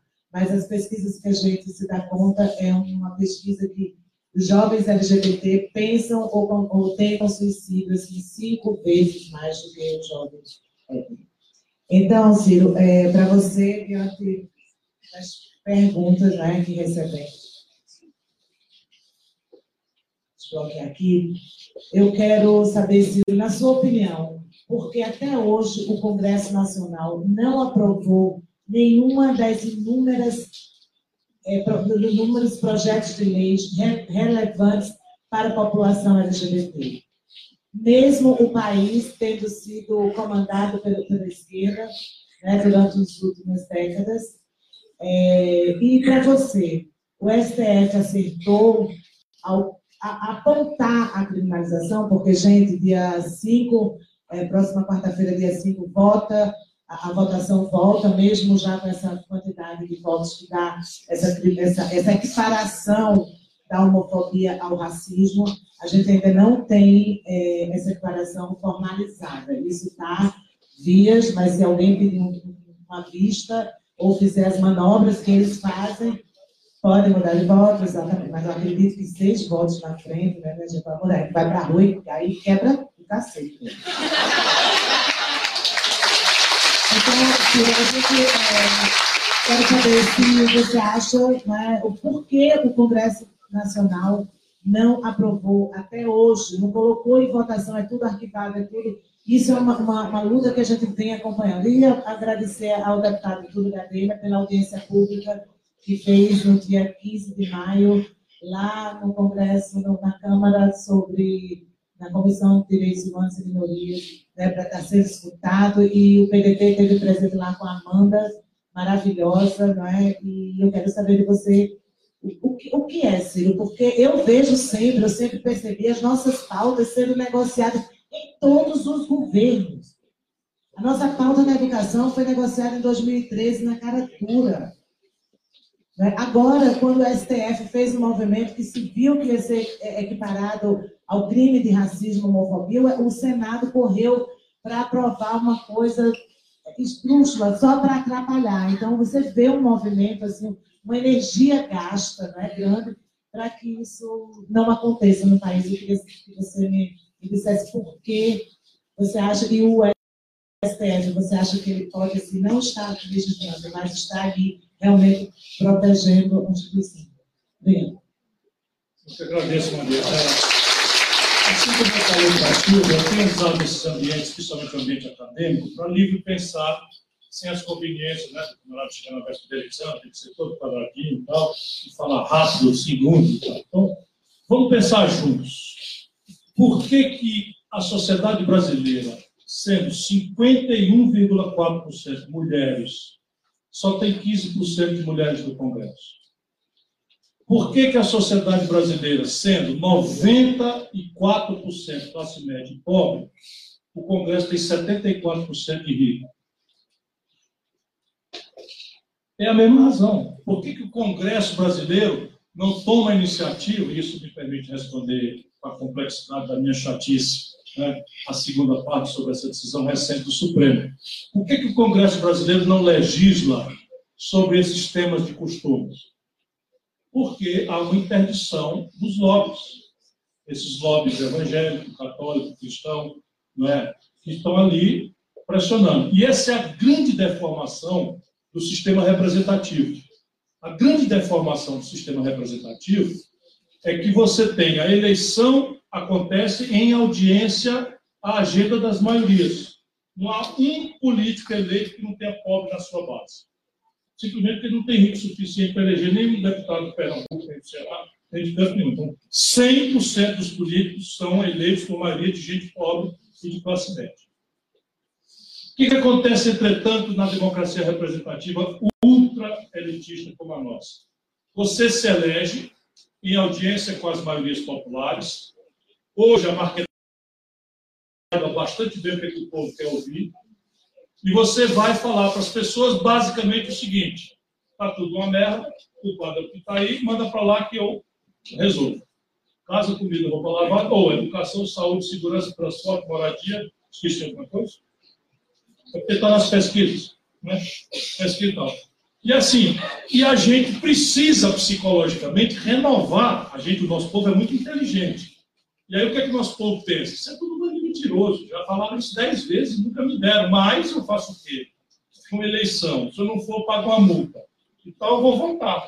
E aí, pô, será que esse cara não tem novo, vou votar. Não, esse cara aí pelo menos né, rouba, vai falar alguma coisa, vem aqui, não sei o que e tal. E vai dando cada um sua desculpa e escolhe lá.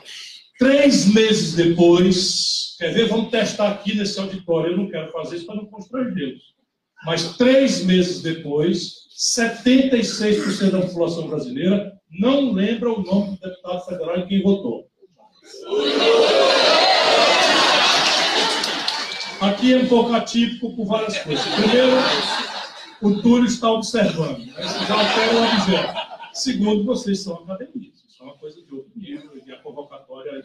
Bom, então, mas é 76% do nosso povo. E por que, que o povo faz isso? É culpa do povo? É não, porque o povo não percebe a relevância. Por que, que o povo não percebe a relevância? Porque nós, os salvadores da pátria, nos oferecemos por deixa que eu chuto. O que, é que nós fizemos para qualificar o povo brasileiro? durante esses anos todos que nós da esquerda ou da centro-esquerda dominamos a política no Brasil. Pelo contrário, o, o, o, o Bolsonaro, de uma canetada bique só, nessa parte ele é muito austero, né? aumentou o gasto de educação corporativo das motos em 16%, mas tudo assinado com caneta BIC, né? que é de uma multinacional. Então, a caneta BIC do, do, do, do Bolsonaro, vamos raciocinar, de uma canetada só, extinguiu todos os conselhos que foram recomendados pela Constituição de 88. Todos, inclusive o conselho, por primeiro o conselho das pessoas deficientes. O que aconteceu no Brasil? Nada. Não, não, não, nada. Aconteceu nada. Por quê? Porque a mania do caudilismo não é para empoderar as populações. A mania do caudilismo é cooptar, subornar, anestesiar a contradição da luta, para amanhã, para amanhã dizer que a UNE, que a UBS, que o MST, que a CUT, que está todo mundo comigo. Aí todo mundo comigo foram lá, fizeram impeachment da Dilma, não se quebrou uma vidraça nesse país. Por quê? Porque nós cuidamos de aviltar a expressão da autonomia do movimento popular. Então, pesando e medindo, a, a explicação é essa, é que no dia seguinte, o jogo representativo passa a ser um jogo de lobby, de grupo de pressão, de ativistas, de informados, em oposição à massa atomizada, disforme, desinformada e muitas vezes replicando a retórica do opressor. Tal como aquilo que você disse. Vamos aumentar o imposto sobre as grandes heranças. Aí você não consegue prosperar com isso, embora isso atinja 2% da população. 95% tende a dizer, não, isso é para roubar mais, já chega de imposto, imposto demais, porque isso é, o, é a versão dominante. Mas isso, sabe o que é? O preço de uma democracia de baixa energia. Tem saída para isso? Não. Só exercício. Exercício, aposta, aposta, aposta, aposta. Persistência no caminho democrático. É isso que nós vamos fazer. Sobre o Supremo. Foi bom, mas foi ruim. Ah, vou falar. Foi bom por quê? Porque era uma urgência do Brasil. Você tem uma tendência, como tem uma tendência também, não se sabe sociologicamente ainda por quê, os especialistas não conseguem ainda entender, estão crescendo os crimes contra as mulheres. Não só o feminicídio, mas a violência contra a mulher, população carcerária feminina. Isso é uma tendência que está se exponencializando no Brasil. Precisamos entender. É uma urgência do Brasil. E o Brasil virou, essa estatística macabra, o país que mais mata e, e fere, e constrange, e coage pessoas por, por orientação, por, por preferência sexual. Então tem que punir. Aí nós não temos uma lei. Então o Supremo faz bem, porque criminaliza, mas é muito constrangedor para uma pessoa que pensa no direito que um órgão do judiciário não eleito pelo povo crie uma figura penal e uma pena. Porque nós, no direito, sabemos quanto grave é a função punitiva do Estado. Então, se você permite que um órgão não, não popularmente eleito crie figuras penais, só para você ter uma ideia, nesta reforma da Previdência, vocês verem a perversidade do que está acontecendo, explorando a premissa de que nós somos ignorantes, nós do povo. Está escrito lá, dentro da reforma da Previdência, uma norma que reduz de 75 para 70 anos a idade limite para a aposentadoria compulsória de ministros. Com isto, se passar, o Bolsonaro vai nomear não um, mas seis ministros do Supremo. O que significa dizer, igual o Maduro na Venezuela, ele, de uma tacada, terá a maioria do Supremo Tribunal Federal. E amanhã o Supremo Tribunal Federal pode acionar caso uma decisão dessa, diferente de ser uma lei votada pelo povo. Essa é a questão.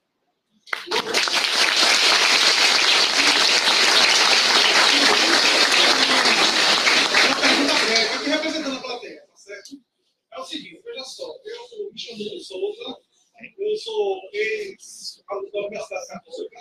Deixa eu só pegar a pergunta dela, porque aí a gente passa para sobre procedimento, respeitar os outros também. Obrigado. Só para a gente ao. Boa noite, gente. Boa noite, Ciro. Meu nome é Joana, eu sou presidente da, da Juventude Socialista do PDT em Caruaru.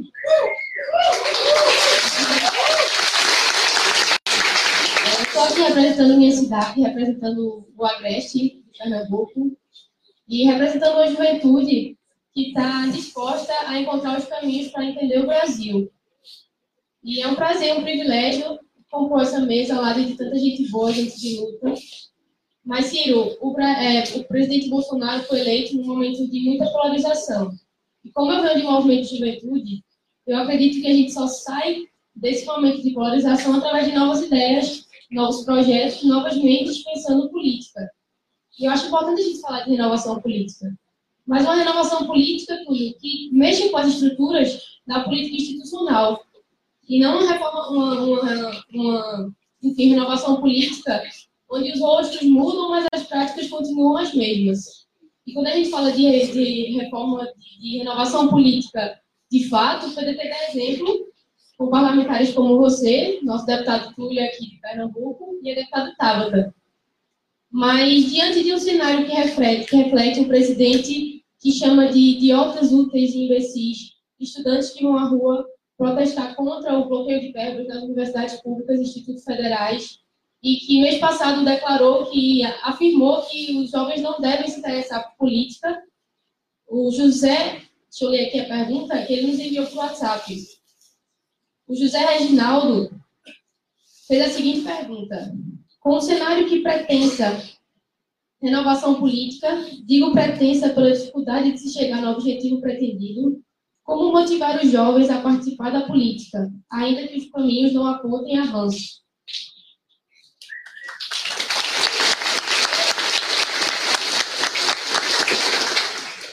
Exemplo e ideia. Um jovem só funciona isso: exemplo e ideia. A ideia que apaixone e o exemplo que dê coerência à ideia. O resto é papo furado. E esse negócio de blitz, não blitz, vai blitz, isso tudo é papo furado de marketagem. Tudo. Porque em momentos de desgaste profundo, estou vendo que está na hora, não é, avisa lá, pede a Luísa para avisar a pessoa vou chegar um pouco depois. Você tem outra palestra lá na Federal. Com prazer. Ah, vou passar no outro auditório. Então, veja, diante desses momentos, então você tem um ciclo, é um fim de ciclo que o Brasil viveu. Eu vivi isso, sou, na verdade, produto disso. Politicamente, sou produto disso. Eu tenho, eu fui eleito a primeira vez deputado estadual com 25 anos de idade. 25 anos. Eu estava contando hoje o meu primeiro salário. Aqui que era tempo. Eu ganhava 200 salários mínimos no primeiro mês. Líquido, sem imposto. Imagina, um absurdo. E era. As coisas, de alguma forma, têm melhorado no Brasil. O Túlio está ganhando 22 mil reais e se vira, está bom demais. Então, veja, eu fui eleito prefeito da quinta cidade brasileira, Fortaleza, com 29 anos de idade. Eu fui governador, até hoje eu sou o mais jovem governador da história do Brasil, com 32 anos. Eu fui eleito. E todas as constituições do Brasil exigiam 35 de idade mínima, e a Constituição de, 30, de 88 reduziu para 30. Eu fui eleito com 32 e nunca mais nenhum povo cometeu imprudência de eleger uma pessoa de 32 anos governador, como eu fui eleito lá no Ceará. Enfim, por quê? Porque era um fim de ciclo. Nós estávamos encerrando a ditadura, havia uma imensa, imensa de, de coisa nova e tal. Nós estamos encerrando o ciclo agora. Esses, esses ciclos eles não se encerram assim. Atenção, pessoal, o ciclo se encerrou, vai começar outro. Isso é que nem a história do Alexandre Duma, que diz, é uma coisa para você ver a história, e diz que no conto dele lá, estou apaixonado pelo auditório dele. Então, ele chega numa noite de 14 de julho de 1789, que todo mundo aqui sabe que é o, ano, é o dia e a hora da Revolução Francesa, que mudou a era né, na, na história da humanidade, e o Alexandre Duma coloca um personagem passando perto da Bastilha e pergunta para um bardo, o que está acontecendo aí? Diz, tem uma baderna aí na cadeira. É uma, é uma balbúrdia, para sinal de tempo. Então, quer dizer, o cara que está dentro do fato histórico não percebe o fato histórico acontecendo. A queda da Bastilha é o símbolo da Revolução Francesa, que mudou a história da humanidade, encerra o absolutismo, inaugura a era da burguesia mercantil, etc, etc. Coisa que vocês todos estudaram bastante bem, estão todos bastante atualizados nela. Bom, enfim, então agora nós estamos vivendo um fim de ciclo, estamos vivendo um fim de era. Esse fim de era não é visualizável, mas o Bolsonaro é sintoma né, de uma tentativa da maioria do povo brasileiro de inaugurar um novo ciclo. em cima de imposturas. Então, a não política, a negação da política, é, são os fetiches, né, o, o viés autoritário, em linha com uma coisa muito calhorda que está acontecendo no mundo. A Europa está nesse tour de força muito grave. E mal que a gente perceba, esses grandes trends internacionais, essas grandes tendências do debate entram entre nós. Eles vêm para nós, ainda que a nossa questão dialeticamente não seja a mesma. Por exemplo, o nacionalismo na Itália ou na França, que acabou de ganhar a eleição, o internacionalismo, é uma reação tosca ao drama do colapso econômico, do emprego, que não existe mais, vis-à-vis -vis a competição da mão de obra migrante. Consequência da descolonização, em que muitos algerianos, né,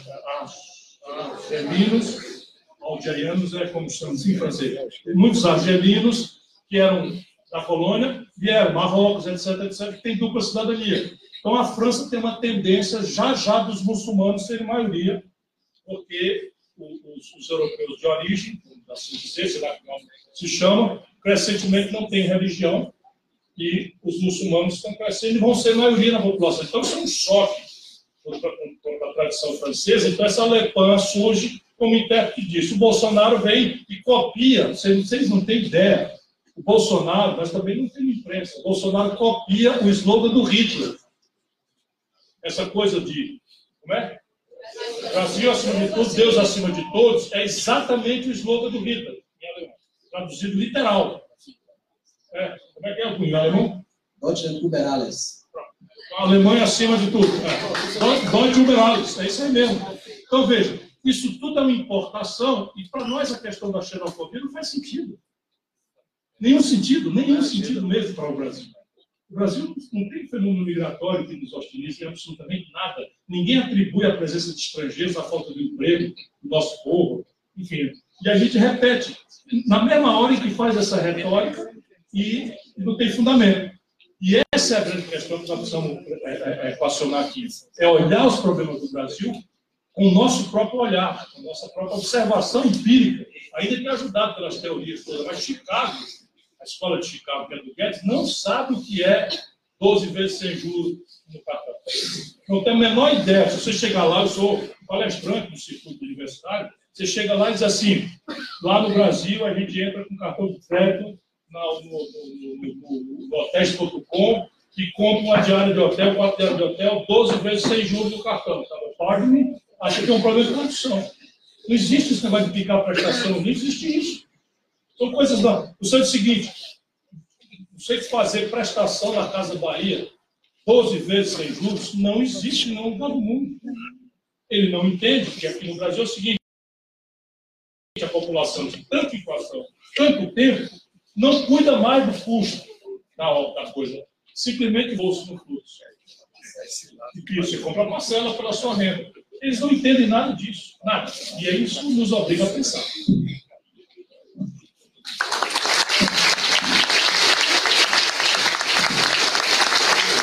Bom, é, pela organização geral do evento, eu, eu vou simplesmente querer montar um pouco das perguntas, já com o tempo estourado e é, com a anuência, a concordância aqui da, da, da organização, para fazer uma saudação final é, pelo símbolo, naturalmente, pelo deputado Gadelha, e já fechamos aí com é, chave de ouro essa tarde de noite já é, brilhante, provocadora, cidadã. E lembrando, naturalmente, o grupo vai ter que fazer a passagem aqui, também saudar o auditório G1. É, pessoal me pediu aqui, a gente tem um informe ainda, o seguinte, como com certeza muita gente quer tirar foto, selfie, e como não vai dar para atender todo mundo, a gente vai fazer um selfie coletivo. Então, um selfão. Vou pedir para que vocês da mesa, por favor, se posicionem aqui nessa rampa, quando terminar, né? E aí a gente faz um selfie coletivo com o pessoal do auditório, todo mundo aparecendo, ok? Uma saudação final, então,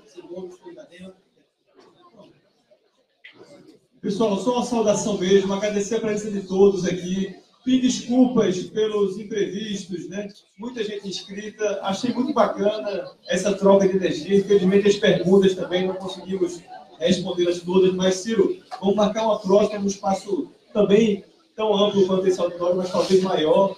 E, e queria também agradecer a vocês, porque, porque esse debate se faz necessário. Nosso mandato está à disposição de defesa de direitos das minorias, mas também nosso mandato está voltado para um projeto, Ciro, que é da tua eleição de 2022. Vamos trabalhar duro para que isso aconteça. Eu estou precisando do presidente da Argentina e o Fome Certo Azul. Então, pessoal, muito obrigado. Ciro presidente, Brasil pra frente! Ciro presidente, Brasil pra frente! Ciro presidente, Obrigado a vocês, a todas, a todos, a cada uma, a cada um, foi especial. Desculpa aí o calor, mas candidato a gente é lá na hora que tiver que ser. Agora que nós precisamos é ajudar o nosso povo a entender o que está acontecendo e a organizar o movimento. Nós não temos como aceitar que o Brasil seja destruído para amanhã a gente aproveitar, né, ver o circo pegar fogo, para a gente rir do palhaço. Nesse caso, os palhaços somos nós, o povo brasileiro. Portanto, é preciso atuar agora. Dia 30, todo mundo na rua. Vamos atender a sindicatos, das associações, dos estudantes, dos movimentos. Que Deus pague a vocês pelo carinho que vocês que receberam hoje. Muito obrigado a todos. Vamos frente, então. Cirão da massa! Cirão da massa! Ô Cirão da massa!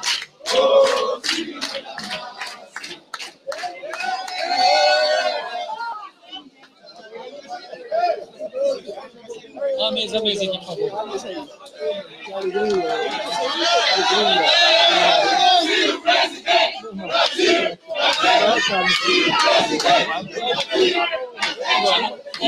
O Trisquentinho não vive pela internet. Perdão, perdão.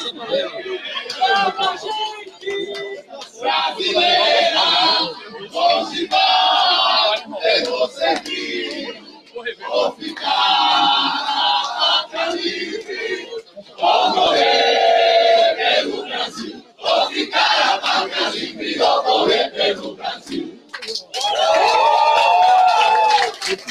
Pessoal deitando, levanta o braço aí, como está dentro. Dá tempo ainda?